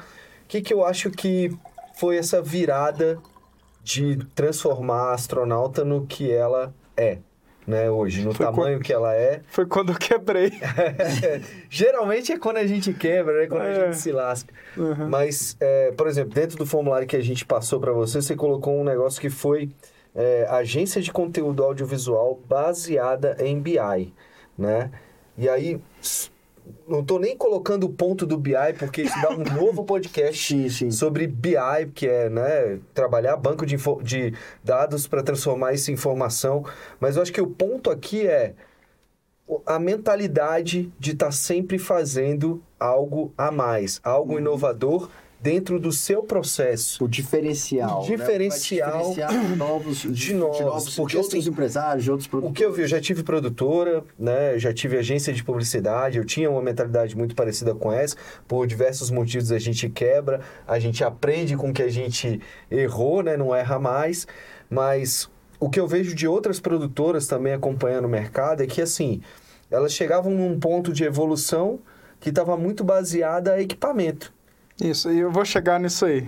Isso, isso foi minha virada de chave, tá? Você chegou, eu vou só eco- economizar porque eu entendi o que você está falando. E realmente isso, É isso me, isso me deu uma virada de chave. Foi o seguinte: todo quando você monta uma produtora, cara, você pensa lá, pô, eu quero ter uma Red, uma, uma Alexa, uma câmera de cinema, um jogo de lente Rokinon Cinema, etc., lentes Zeiss, né? Cara, você está falando de câmeras aí, uma câmera de 100 mil Fala dólares. Não, eu tô falando, tô falando assim, eu quero ter uma Ferrari, eu quero ter uma Ferrari, né? Quero ter uma Ferrari e tal. Tô fazendo com um golzinho aqui, tá funcionando, mas, pô, se eu tivesse uma Ferrari, é, o objetivo da maioria das produtoras, é Isso. isso. Aí eu vou te explicar. Aí o que que acontece? Eu, eu, eu, eu comecei o segmento de varejo, não foi de publicidade, captação, etc. Mas com o tempo foram surgindo essa dentro do varejo, eu fui me adaptando, fui aprendendo. Fui um, foi um dos primeiros videomakers de Brasília que não existia, era, era o, o cinegrafista e tal. Então eu já filmava, editava, etc. Eu também já fui. Filmei casamento pra ganhar dinheiro, que não tinha tripé, minha, meu, meu braço foi dando cãibra. É, e você eu- não sabia não, tu foi? Mas você editou? Amigo, hã? Você não, editou? não editei Então não. você Aí eu era- passei você pro- era câmera. Passei pro Porque eu- Breninho, lembra, Ah. Breno? Na época lá da Funset? Sim, sim. Então, assim, é porque aí o, o videomaker, isso hoje, ele filma, ele edita, ele dirige, ele vai lá, ele faz, Você faz tudo. faz tudo. Então, eu fui o faz tudo lá, cara, 15 anos atrás. E, cara, eu precisava, porque assim, eu não conhecia ninguém no mercado. Aí eu ia contratar um, um cinegrafista que fazia comercial para governo federal, queria me cobrar dois mil reais, mil reais por, um- por uma diária para pegar uma câmera, cara. E assim, para um filme da saga que, eu, que custava 3, 4 mil, 5 mil reais, entendeu?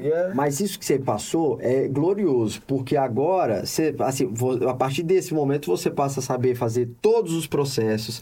Você sabe quando tá fazendo certo e quando tá fazendo errado. Isso. Você sabe, cê- ninguém te passa para trás, porque você já tem a prática do mercado, Hum. o time de entrega. Aí você começa a ter parâmetros É. onde você vai balizar todo o seu E eu negócio. falo, o que você vai fazer, seja bom no que você faz, assim, não entra... Ah, mesmo que você não saiba, como eu não sabia mesmo, cara, vai a fundo e entrega o melhor. Uhum. Então, assim, saiba o que você está fazendo, vai ali, não dependa de tudo de todas as pessoas. Então, assim, saiba do seu negócio, conheça seu negócio, isso é muito importante. E então ali naquele, e eu fui crescendo muito no varejo, muito, muito, muito, cara. A gente cresceu assim nível nacional, varejo, trabalhando para o Brasil inteiro. Chegamos a entregar mais de 300 filmes por mês na televisão. Nossa. Por mês. Porque quando você fala em varejo, é um filme por dia de concessionária, de, de supermercado. A gente atendia o Walmart nacional. Eu fazia uma troca de oferta para cada estado do Brasil por dia. Caraca. E assim, eram brrrs, assim, Nessa época a sua agência estava lá em Taguatinga, Taguatinga, Não, não. aqueles fundos lá. Não era onde, onde, é a, onde é a fábrica hoje. Ó. É, começamos lá. E eu come... aí eu comecei no meu apartamento em Taguatinga, depois eu aluguei uma salinha embaixo, fiquei muito tempo lá. Depois eu vim aqui para Arniqueiras. E agora estamos aqui. E aí, nessa salinha, pra ele fazer estúdio de vídeo, ele, ele comia, dormia, virava e com, com vários da equipe dele acorrentados na bola ali, ó. É, Eu acho, Na cadeira. E aí, e aí é um momento crucial, Fred, é, e eu acho que isso a galera de lá vai, vai poder se colocar no seu lugar e, e colocar dentro da empresa, é um momento que você compra energia, né? é. Por exemplo, porque você não, você não é onipresente, você não consegue estar em todos os lugares, nenhum. você não consegue estar em todas, a, a- os, os- todas as etapas do seu processo. Então, aí é o momento também que é um outro gap, né? Um outro salto que você dá no seu negócio, né? Foi, mas foi aí, assim, só que mesmo assim eu tinha essa visão de equipamento, não, que eu tenho que ter a melhor câmera para eu ser o melhor. Não, cara, câmera é ferramenta. Uhum. Cara, um bom escultor faz uma escultura com a mão. Exato. Não precisa nem de um puta de um martelo ou não. Sim. Então, assim, é, aí é o seu conhecimento com as ferramentas que tem. Então, antigamente, para você abrir uma produtora... E, e outra, o que, que aconteceu? Em 2015 veio aquela crise do varejo. Teve impeachment, lembra? Uhum. Um monte de empresa fechou. E onde eu fui impactado? Eu era um cara que fazia filme para varejo para televisão. Só. Qual que é a primeira verba que eles cortam quando tá na crise? Publicidade, meu amigo, é filme, é tudo. Dentro de seis meses eu perdi todos os meus contratos fixos e eu quebrei. Eu tinha 37 funcionários, uma folha de pagamento gigante, fui perdendo contrato um atrás do outro na virada do ano. Cara, foi assim, coisa questão de seis meses e eu acumulei uma dívida de mais de um milhão de reais por conta de rescisão, de não sei o quê, pá, pá, pá. Cara, que isso me quebrou. E eu cheguei num momento que eu falei, cara, vou, vou montar um food truck. Eu pensei nisso. para Berlândia. Não, eu, eu vou montar o food truck. Tipo assim, desistir dessa área, porque eu não sei o que, que eu vou fazer pra. Cara, eu sou publicidade e tal, mas eu, eu cheguei numa. Aí o que aconteceu? Surgiu uma demanda de uma cliente que nunca tinha visto ainda, mas um, de um lançamento de um curso. Eu Falei, Uhum. como assim, lançamento? Ah, no digital que eu vou vender, que não sei o quê. Eu Falei, aí ela foi me falar um pouquinho da fórmula de lançamento do Érico Rocha lá atrás. Caraca, né? Que Lá legal. atrás não, super atual. Inclusive, tem Não, muita mas gente Não, mas época. no início de tudo. Ah, né? ah, ah, é isso. É que ah, isso foi o quê? Uns, essa virada? Há seis anos, sete anos atrás? Tava chegando aqui. É. É. E eu falei, cara, Fred, eu, preciso, eu quero fazer esse lançamento, mas estuda comigo. Ela foi e me passou, ela tinha comprado um curso lá, então fez estuda comigo. Eu comecei a assistir, o, eu assisti os dois primeiros vídeos lá, que foi tipo aquele, tinha um vídeo que era tipo uma palestra falando do, do mercado. Todo. Porque você tá ali muito, e a gente é formado. E o marketing, eles, cara, você atualiza 24 horas. E eu tava no operacional 24 horas, praticamente, né? Então você não ficava estudando a evolução do marketing, assim, eu tava ali no, no varejo, praticando, trabalhando. E eu não, eu não, não percebi essa evolução muito rápida que teve da entrada do marketing digital. Já vi, já rolava os youtubers ali, mas tipo os caras de games, não tinha. A galera não, Era uma tava coisa que pensando em negócio ainda de uma forma pro- né, proporcional como está hoje. E ninguém estava identificando esse mercado. Quando eu vi olha lá, eu nem fiz o curso não, mas eu vi, cara, a puta oportunidade que o mercado tava que ia mudar para o mercado em si, não para curso. Legal, curso dá dinheiro e tal, mas, cara, para o meu mercado, falei, cara, meus clientes todos estão parando de comunicar porque é cara a mídia de televisão. Uhum. Desculpa a Band, desculpa a Globo, né? se adaptem. E, tão, e as televisões estão se adaptando, eles têm os portais, É, etc. como diz o Mário Sérgio Cortella, né? Faça o melhor que você tem nas condições que você É. tem. Você tá tentando imitar a voz dele? Não. não. E naquela virada, muitas empresas fecharam. Sim. Várias grandes produtoras de Brasília porque não se adaptaram. E eu, antes de fechar e ver que aquilo estava rolando, eu falei, cara, eu preciso me adaptar. Eu vou estudar. E comecei a estudar muito marketing digital. Não para ser uma agência. Eu não, nunca quero ser uma agência. Não vou falar, não, eu não sei eu- a- as nuances do mercado, mas eu vou chegar nesse ponto de nos tornar uma agência de conteúdo especializada em BI. Por quê? Conteúdo audiovisual. É, e as, as necessidades foram surgindo. Eu, eu fui vendo as possibilidades, não necessidades ainda, que hoje são necessidades. E eu comecei a sentar, cara, em casa e começar a desenvolver projeto para os meus clientes que eu estava perdendo, em construir uma comunicação para eles é, focada no digital para gerar resultado. Como você faz um, fazia lá um conteúdo criando os ganchos, gatilho para o cara comprar o seu curso. Cara, mas eu preciso vender um carro. Não vai quero vender um curso. Então você precisa usar todas as estratégias. Então você precisa Que cativar o cara. E ela vem através do quê? De um conteúdo inteligente. Então a saga que fazia um comercial, compre um gol, tem 2.0, sei lá, lá, lá, lá, 29.990. Cara, vamos vender esse carro diferente, vamos falar da qualidade desse carro, vamos fazer um vídeo de lançamento do carro, mostrando os opcionais, a diferença, tal, tal. Esquentar o público. E aí, dentro desse vídeo, a gente faz uma chamada para trazer o cara para a loja, algum, alguma promoção. Ó, Você que está assistindo, vamos falar de pneu, na parte de seminovos, na parte de. Então, eu fui, eu fui montando projetos dentro. Eu pegava uma empresa, estudava o nicho dela, os, os- os serviços que ela tinha, estruturava uma. Uma, uma Campanha proposta, uma online. campanha online, já pensando em todo, todo o circuito, né? naquele momento que ainda não tinha muita agência digital, Uhum. né? E e para oferecer a, a produção de conteúdo vinculada à, à estratégia ali para as agências que estavam surgindo digitais ali. Eu não queria ser agência digital na época também. Queria focar a produtora nesse. Porque, até porque eu não conhecia a ponto de. Eu sabia da necessidade que seria um. Cara, e eu migrei totalmente a produtora e comecei a bater de porta em porta de todos os clientes que eu tinha perdido para tentar vender conteúdo digital. Cara, cheguei primeiro, que era o meu- maior cliente na época, Grupo Saga. Bate, levei lá, porteiro na porta, não, muito caro. Vídeo pra internet, não sei o que, não sei o que. Levei na Eletrosom, não, muito caro. Vídeo pra internet, não sei o que, não sei o que. Levei, cara, e fui batendo de porta em porta, porta, porta. Até que eu cheguei num cara que você comentou, que foi o Alexandre da sua Reparos. Uhum. Eu cheguei com ele, cara, estou fazendo isso, isso e isso, a gente está especializando nisso, nisso e nisso, cara, a gente acredita muito nesse mercado. E a gente quer fazer uma experiência com vocês. Aí, e eu peguei ele num momento que ele também estava se adequando, adequando a sua reparos e as outras empresas para o marketing digital. Justamente por conta da necessidade financeira de ter que comunicar e não ter. E aí começa-se a surgir a lei da oferta e da demanda. Uhum. Oferta e demanda, isso mesmo, né? É isso mesmo. É oferta e Quando eu procura. Oferta e procura. Que é a demanda? É, antes você tinha só a televisão para você se comunicar com vídeo. Depois não. Aí veio YouTube, Instagram, TikTok. Blá, blá, blá, blá. Com isso surgem vários fornecedores para. Por quê? Antigamente, o cara, para montar um produtor, ele tinha que ter uma câmera que custava 50 mil dólares. E aí a tecnologia veio. Ah, porque a te- a tecnologia vai te impactar muito com, com a inteligência artificial. Ela impacta o tempo todo se você não acompanhar ela. Uhum. Então, antigamente, para você comprar uma câmera para filmar, antes do celular, por exemplo, você pagava 50 mil dólares numa câmera. Aí você tinha que ter uma ilha que tem guardado, ele virou um museu, que custava 20 mil dólares.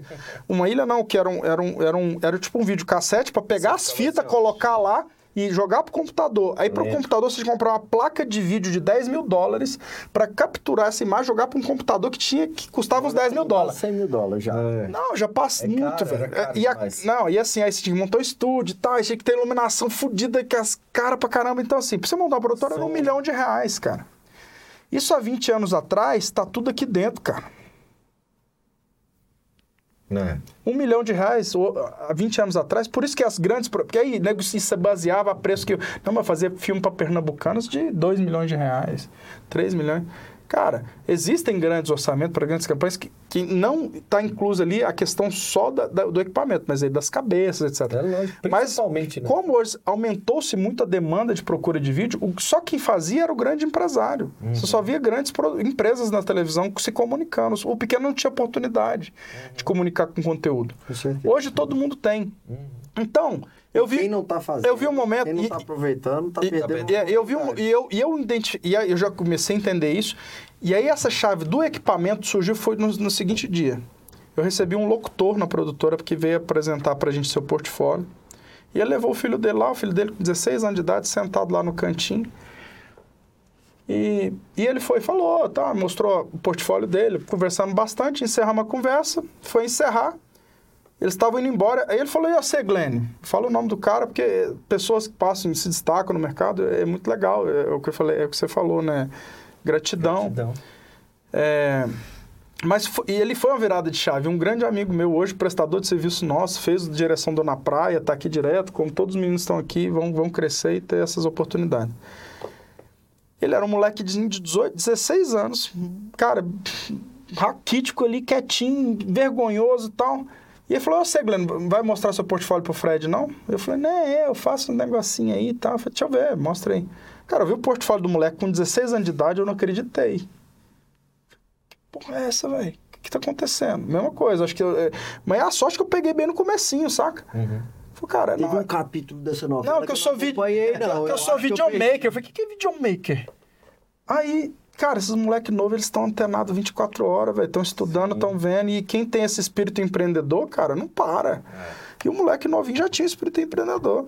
Cara, hoje tem a empresa dele, como vários saíram aqui, são meus amigos, prestam serviço pra mim, sacou?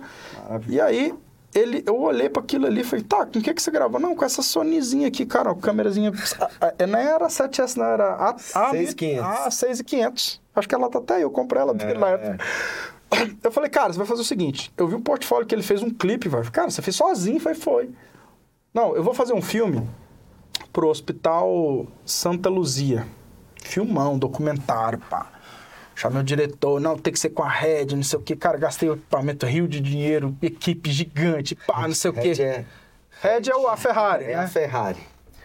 É, e, tá, isso aqui, e o cara foi fazer o filme, pá, pá, pá. Falou, eu quero que você faça o make-off. Beleza. O Entreguei o filme. melhor do que- Cara, o make-off ficou do caralho, velho. A imagem, a textura.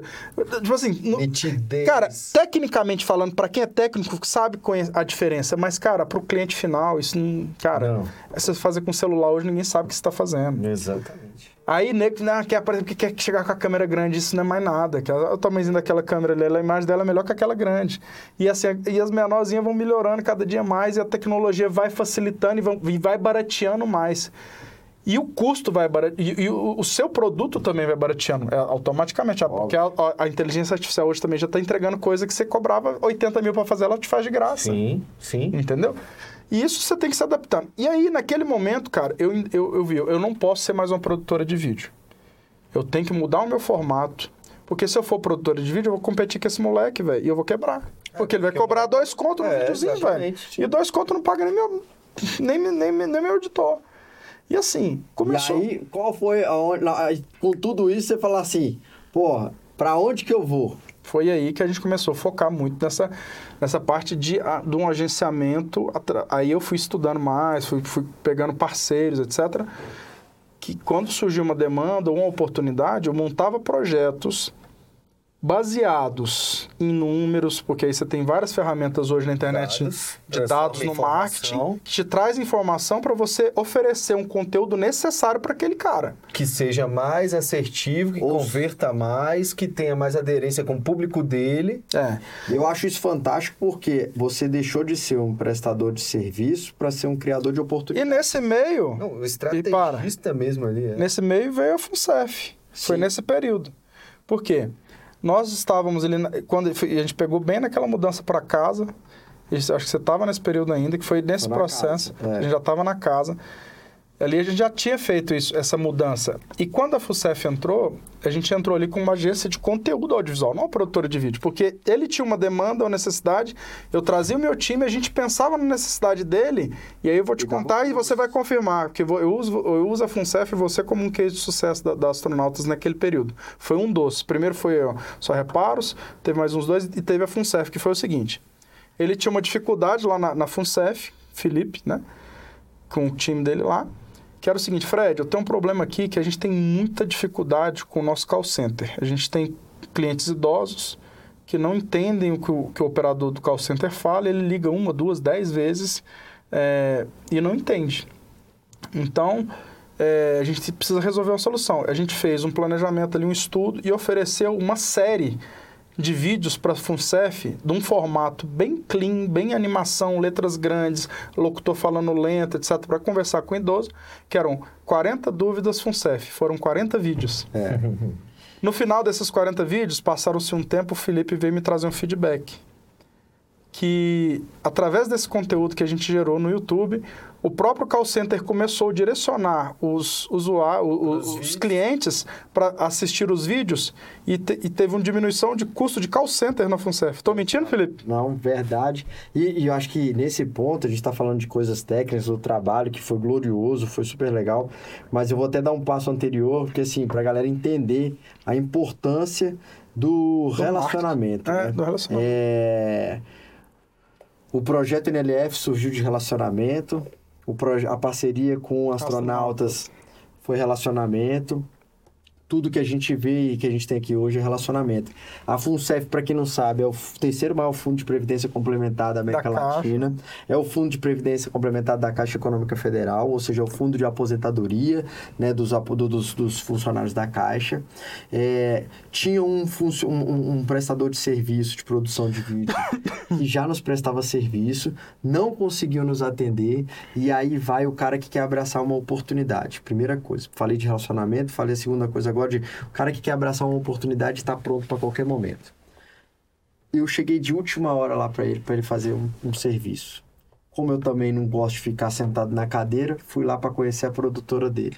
Ele chegou, pô, deu match, gostou, gostei da estrutura, tudo, os caras, pô, pilhados 100% e disponíveis o tal do disponível, o relacionamento, ele acontece quando a pessoa está disponível.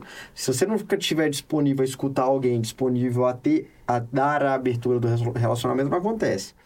Aí, trocamos a agência, a produtora que nos atendia, para do Fred. Aí ele, pô, mas eu não quero ficar em maus lençóis, porque o cara que indicou a gente aqui, hum. inclusive, eu falei assim, Fred, deixa eu te falar, eu preciso profissionalizar o meu negócio. E eu era um moleque. Sim.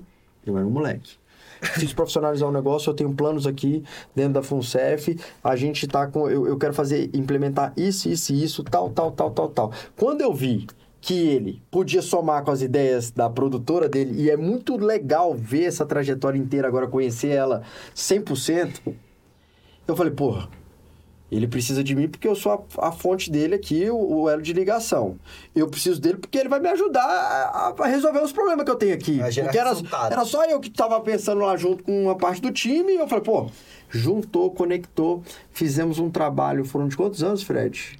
Uns três anos, dois anos, quase três anos. Quase três anos, que depois eu saí. E aí eu saí. Aí desandou aí, lá. Desandou tudo lá. Mas projetos que a gente fez aquela época. Tem resultados. Eles estão até hoje presentes lá, entende? É. Então, pô, você imagina se. E, e outra.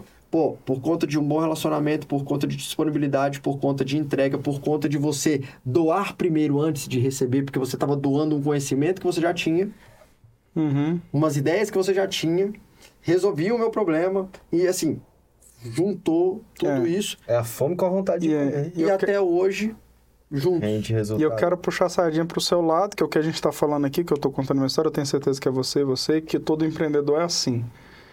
O Felipe estava na FUNCEF como o quê? Funcionário. Funcionário. Mas ele tratava como se fosse dele, velho. Uhum. Exatamente. É. Como ele falou, preciso alavancar meu negócio. E o negócio que ele tá lá é o negócio dele. Sim. É o que paga as contas dele. Ele, ele não tem a visão de funcionário, cara. Ele, porque ele sabe que ali ele poderia, puta oportunidade de crescimento, fazer nome. E, cara, hoje ele é o que ele é, hoje você é o que é. Por quê? Onde a gente entra, a gente vai fazer o nosso melhor. Não é pela empresa do cara. Cara, que a gente tá. Mas é por nós, cara. É por- pelo seu crescimento. lugar, pelo seu crescimento. Entendeu? Aproveita a oportunidade que você tem, cara. Abraça ele no último. Para ser um pedreiro, vai ser um melhor pedreiro. É. Pedreiro tem que ter pedreiro que ganha mais que nós tudo aqui junto, velho. Porque ele virou um puta de um construtor mestre de obra e ele fez um negócio com amor. Ele não viu que ele tinha que carregar o saco de 550 quilos. Mas ele ganhou dinheiro para comprar o caminhãozinho que carrega, contratar. E foi, cara, e foi evoluindo. Então não tem profissão ruim igual o cara do lixo, que hoje é o cara bilionário que vende lixo. Não tem, não existe lugar. Não igual tem te falei, regra, não tem segredo, mas tem um caminho. Tem e um esse caminho, caminho, é ou você faz acontecer, Ou Você se lasca. você vai se. Ó, É, que- é assim, mas, pô, não, ele teve oportunidade que eu não tive. Cara, teve, você teve oportunidade. Porque o cara que tá lá no sinaleiro, ele tem oportunidade. Entendeu? Todo mundo. Então, assim, de, de crescer, identificar uma necessidade, pá, e evoluir. Top demais, galera. Tá lindo. Vamos recapitular aqui, porque aula, hora de voar. Para você voar, entenda que as pessoas são o centro de tudo, né? Gratidão às pessoas. Encontre pessoas para quem você vai, em quem você vai se inspirar, Parceiro. em quem vão ser os seus mentores, parceiros e gratidão sempre para eles, certo? Segundo ponto, inque, inquietude, Total. estado de impermanência. É, não para. É, não pare. Saia da sua zona de, De conforto. É a frase mais conhecida, né? É. E Mas total, é, e isso. E é isso. Não se entregue na primeira dificuldade. Negócios não aparecerão na sua cadeirinha. Você tem que sair, você tem que ir pra rua, tem que fazer elas. relacionamento, tem que conversar com Exatamente. as pessoas, tem que falar do seu negócio, vender o seu negócio, escutar o negócio do outro para buscar uma oportunidade pro seu negócio. É. Exatamente. E, essas, e esses altos e baixos, eu falei, cara, na época eu tava com a Zira, quebrei, eu tava com a Zira Amarok, vendi tudo, comecei a andar de golzinho durante três anos. Não, golzinho não, um ninho velho da empresa e tal, amarelinho, depois Quem da vi- nunca fez isso? Eu já fiz Sacou? isso Então, demais. isso é normal, cara. E se a gente não colocar esse amor, essa dedicação, cara, vamos passar momentos difíceis. Estamos passando momentos difíceis, vários empresários nesse momento. Uhum. Mas, cara, a gente vê a oportunidade lá na frente, a gente sabe que tem, tem caminhos pra gente crescer, evoluir o tempo todo. Então, assim, cara, venha. Cara, eu hoje eu não me abalo mais como no começo. Que você se abala, tem momentos que você, Sim, pô, sim, tal, você, cara, você desanima, você desanda. Mas, cara, se você tá ali em constante movimento, que é o que você falou, evolução constante, cara, isso é só mais uma. É só mais uma lapada pra te deixar mais, Mais forte. O cara. problema, senhores, não é cair, não é quebrar, não é ir no fundo do poço. O problema é você ficar lá. Então o negócio é caiu, levanta rápido. Levanta. Exatamente. Segue o baile, porque aí sim o negócio acontece, certo? Porque é igual bolsa de valores. Bolsa de valores, você vai lá, chega a hora, você vai, dar- vai dar uma despontada, aí depois cai, Normal. aí depois vai lá pra cima, depois vai lá no fundo. Você vê as Só matérias. que você tem que ver é, qual é a linha de ascensão, a É. consistência. É a constância. Quem, é, quem chegou no sucesso? Quem é o cara vencedor? É aquele que não desistiu. Exato. Você acha que o Max Zuckerberg lá, quando saiu a notícia lá que ele perdeu não sei quantos bilhões, você acha que ele tá abalado com aquilo? Tá nada. Tá preocupado em fazer o treino dele lá pra disputar. Eu tenho certeza a- que o esse cara, lá, hoje na posição, se ele quebrar, ficar. O que ele tem negativo, rapidinho ele, ele se reestrutura de novo. Só você ver a história do Steve Jobs também, né? Foi lá tirar a Apple da mão dele, ele criou a Nex, já fez um- um- uma mega de uma empresa de novo que foi comprada Foi depois. chamar de volta. Pelo amor de Deus. Mas vamos para aqueles... Quarto, Isso. mas não menos importante, esteja sempre atualizado, porque o teu mercado ele vai virar uma commodity. Com E certeza. virando uma commodity, Vídeo já é commodity. Todo mundo faz é vídeo e precisa commodity. de vídeo. Se eu for produtora de vídeo, eu sou commodity, eu vou ter que cobrar peixe papel higiênico. exatamente. E Então- como é que você não se torna uma commodity? Crie experiências novas. Entregue para o seu diferencial. Para o seu Exatamente. cliente. esteja atualizado o tempo inteiro e. Calma, calma. esteja atualizado o tempo inteiro e atento às, às coisas que estão acontecendo no mercado. Hoje em dia é cada vez mais rápido isso, né? Você falou de BI, a gente já falou de inteligência artificial.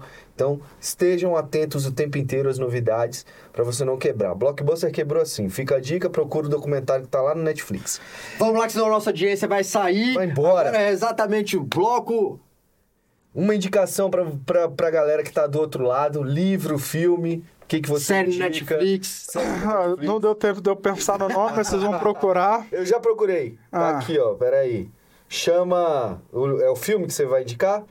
Milhões a milhões de quilômetros. A million miles E tá away. onde? Tá no Tá Prime no Video. Amazon Prime. Amazon Prime, a é do milhas de quilômetros.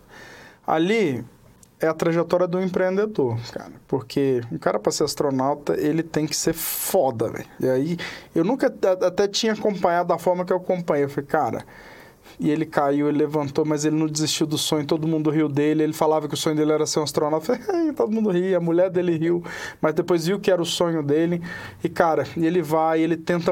E ele nunca desistiu. Ele mandou, acho que mais de 30 anos, quase- quase 30 anos seguidos, carta para a NASA para ser chamado como astronauta e todas foram rejeitadas. E foi no rejeitado até que ele falou, cara, eu vou lá entregar a pessoa. Não, eu não vou dar spoiler. Ah, né? pô, bro. Ô, Fredão, você vai indicar o filme e deixa a galera assistir. Qual eu vou cortar, Pô. cortar. Não, ao vivo mas dá pra cortar. Então não vou dar spoiler, assistam, que vocês vão ver uma trajetória muito legal de uma história real de um mexicano que era um agricultor e se tornou um astronauta. Massa. A minha indicação de livro hoje é um livro mais leve.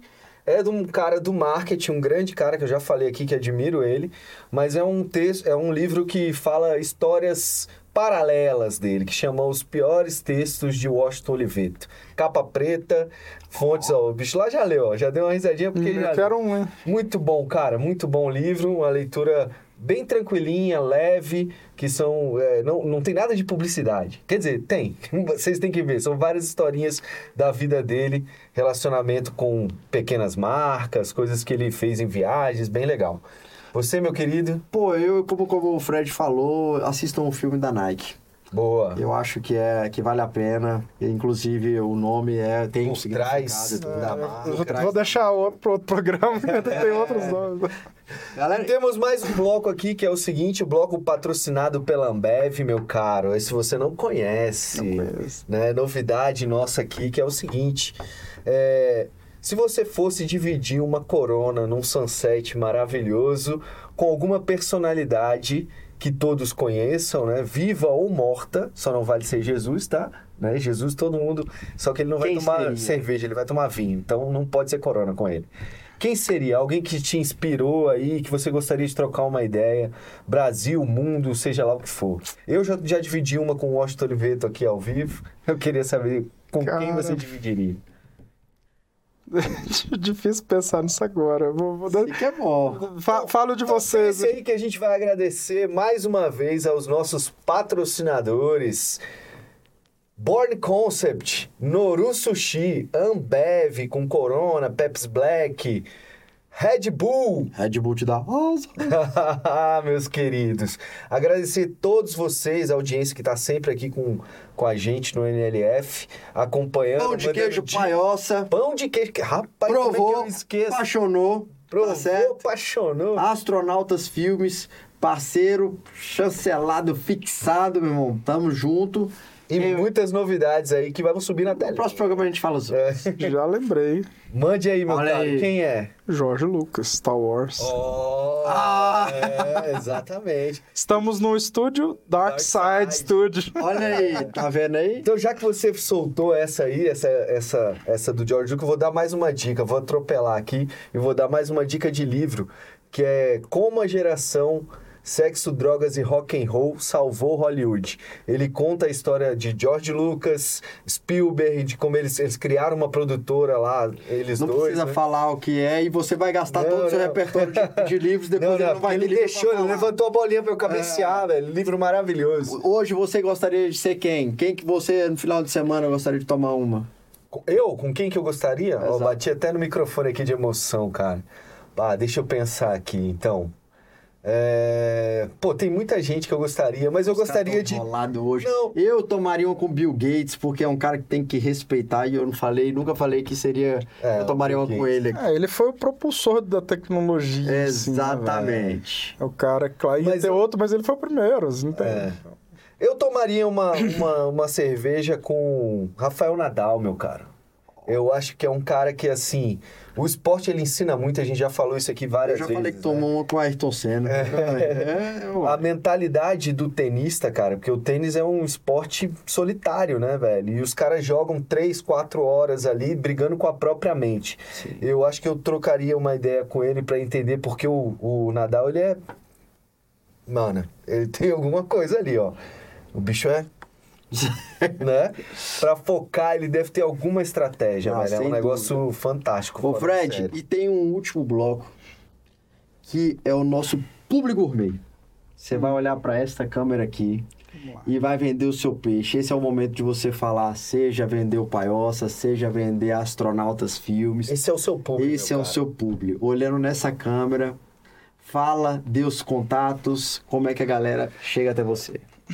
Bom, é, já falei muito do A Astronautas. câmera tá, né? Pra gente mais não. Astronautas, aí quem quiser conhecer, o nosso site é astronautas.com.br, Instagram é astronautas.filmes, mas eu vou gastar um tempinho aqui no meu pão de queijo, que é meu filhinho, que é a Paiossa. A Paiossa foi um sonho também de família, minha mãe produziu pão de queijo a vida inteira para complementar a renda em casa, e para mim é o melhor pão de queijo do mundo, como é para é muita, pra muita gente.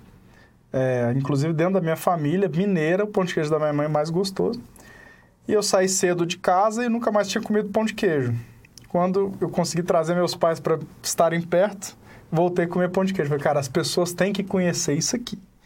Que é um pão de queijo de verdade. Que o que vocês comem, a maioria, não vou, não vou generalizar, mas 99% não é pão de queijo. Tô brincando, não, não, desculpa os concorrentes. 1% é o da dona Ana, minha mãe querida, manda Não, não. O dela é queijo, raiz. Não, eu não, vou, eu não vou falar dos pães de queijos caseiros, tá? Porque tem muitos mineiros, mas pão de queijo industrializados que estão no mercado, a maioria não é pão de queijo. Ela é uma outra receita que Sim, inventaram para economizar, que parece, lembra pão de queijo, que é feito com gordura hidrogenada, corante, conservante é, e um monte de outras coisas que eu não vou ficar falando. Viu, Adriane, por que eu só compro paiossa? Então, olhando no seu olho aí, consumidor, a paiossa foi criada para você que é um alimento saudável, é, com ingredientes 100% selecionados da roça, polvilho caipira, ovo caipira, queijo canastra, que é o nosso grande diferencial. E não é porque por, ser, por marketing, não, é porque eu sou da Serra da Canastra e o queijo de lá é o melhor do mundo. E eu tenho meus fornecedores que são meus parentes e eu trago o queijo lá da Serra da Canastra. Muito bom, muito bom. E é de verdade. E você pode ir lá na fábrica que você vai ver o nosso queijo. Você vai ver. Eu abro as portas para quem quiser. A nossa qualidade ela é aberta. E a gente fundou a Paiossa não pelo dinheiro, não pelo, pela industrialização e lucro acima de tudo. Nós queremos entregar um produto de qualidade que po eu possa servir para minha filha sem medo, que ela possa levar para a escola, que ela possa se alimentar. E, e tem o mais importante de tudo, que você vai provar e apaixonar. Aí. Olha. É o nosso slogan. amor. Paiossa, provou, apaixonou. Se, se eu estiver falando mentira, tá- pode entrar em contato comigo e falar. Qual que é a rede social? Avisa aí a galera. Nosso Instagram é Clube Paioca. É, estamos em- nos melhores mercados, não em todos. Então, assim, estamos em, Estamos chegando. em constante evolução. Uma empresa muito nova, três anos. Estamos com várias oportunidades de negócio. Não somos um unicórnio brasileiro, mas nos tornaremos. Nossa missão é ser que o, o pão de queijo paiossa seja a principal refeição do café do brasileiro. Olha aí. E nós vamos chegar lá. Não, isso é- eu- uma coisa que eu não tenho dúvida é isso, porque depois de toda essa história, essa trajetória, o cara focado em ter a produtora, em crescer e depois como se destacar, como ter o diferencial, não tem erro, é o que a gente falou. Com constância, com um objetivo definido, vai chegar. Constância. Acho que a palavra do, do empreendedor mais forte é constância, objetivo. Fredão, quero agradecer demais aí. Foi gostoso demais essa conversa. Leve pra caramba. leve. Já estamos conversando vários outros assuntos, outros negócios. Isso. né? Acredito aí, sinto uma energia boa no ar, que algumas coisas acontecerão em breve e o, o Na Linha de Frente vem para fazer essas conexões todas e, e gerar novos e melhores negócios, né? Então, hoje, pô, eu tenho certeza que a galera aí aproveitou e vai ter uma apostila Espero, só te cortando, que a galera que já passou por aqui, que estão aqui, assistam. Sim. Para entender a história dos astronautas, né? Sim. E os próprios clientes todos que foram, né? Porque eu mesmo era um, fui um cliente da Astronautas e não sabia dessa história da Astronautas. Então, maravilhoso, Dan. Gente, muito obrigado, Fredão. Muito obrigado. Bem-vindo ao time aí, meu querido. Tamo junto aí, fazendo essa força maior pro NLF. Galera, na linha de frente, Vem com a gente.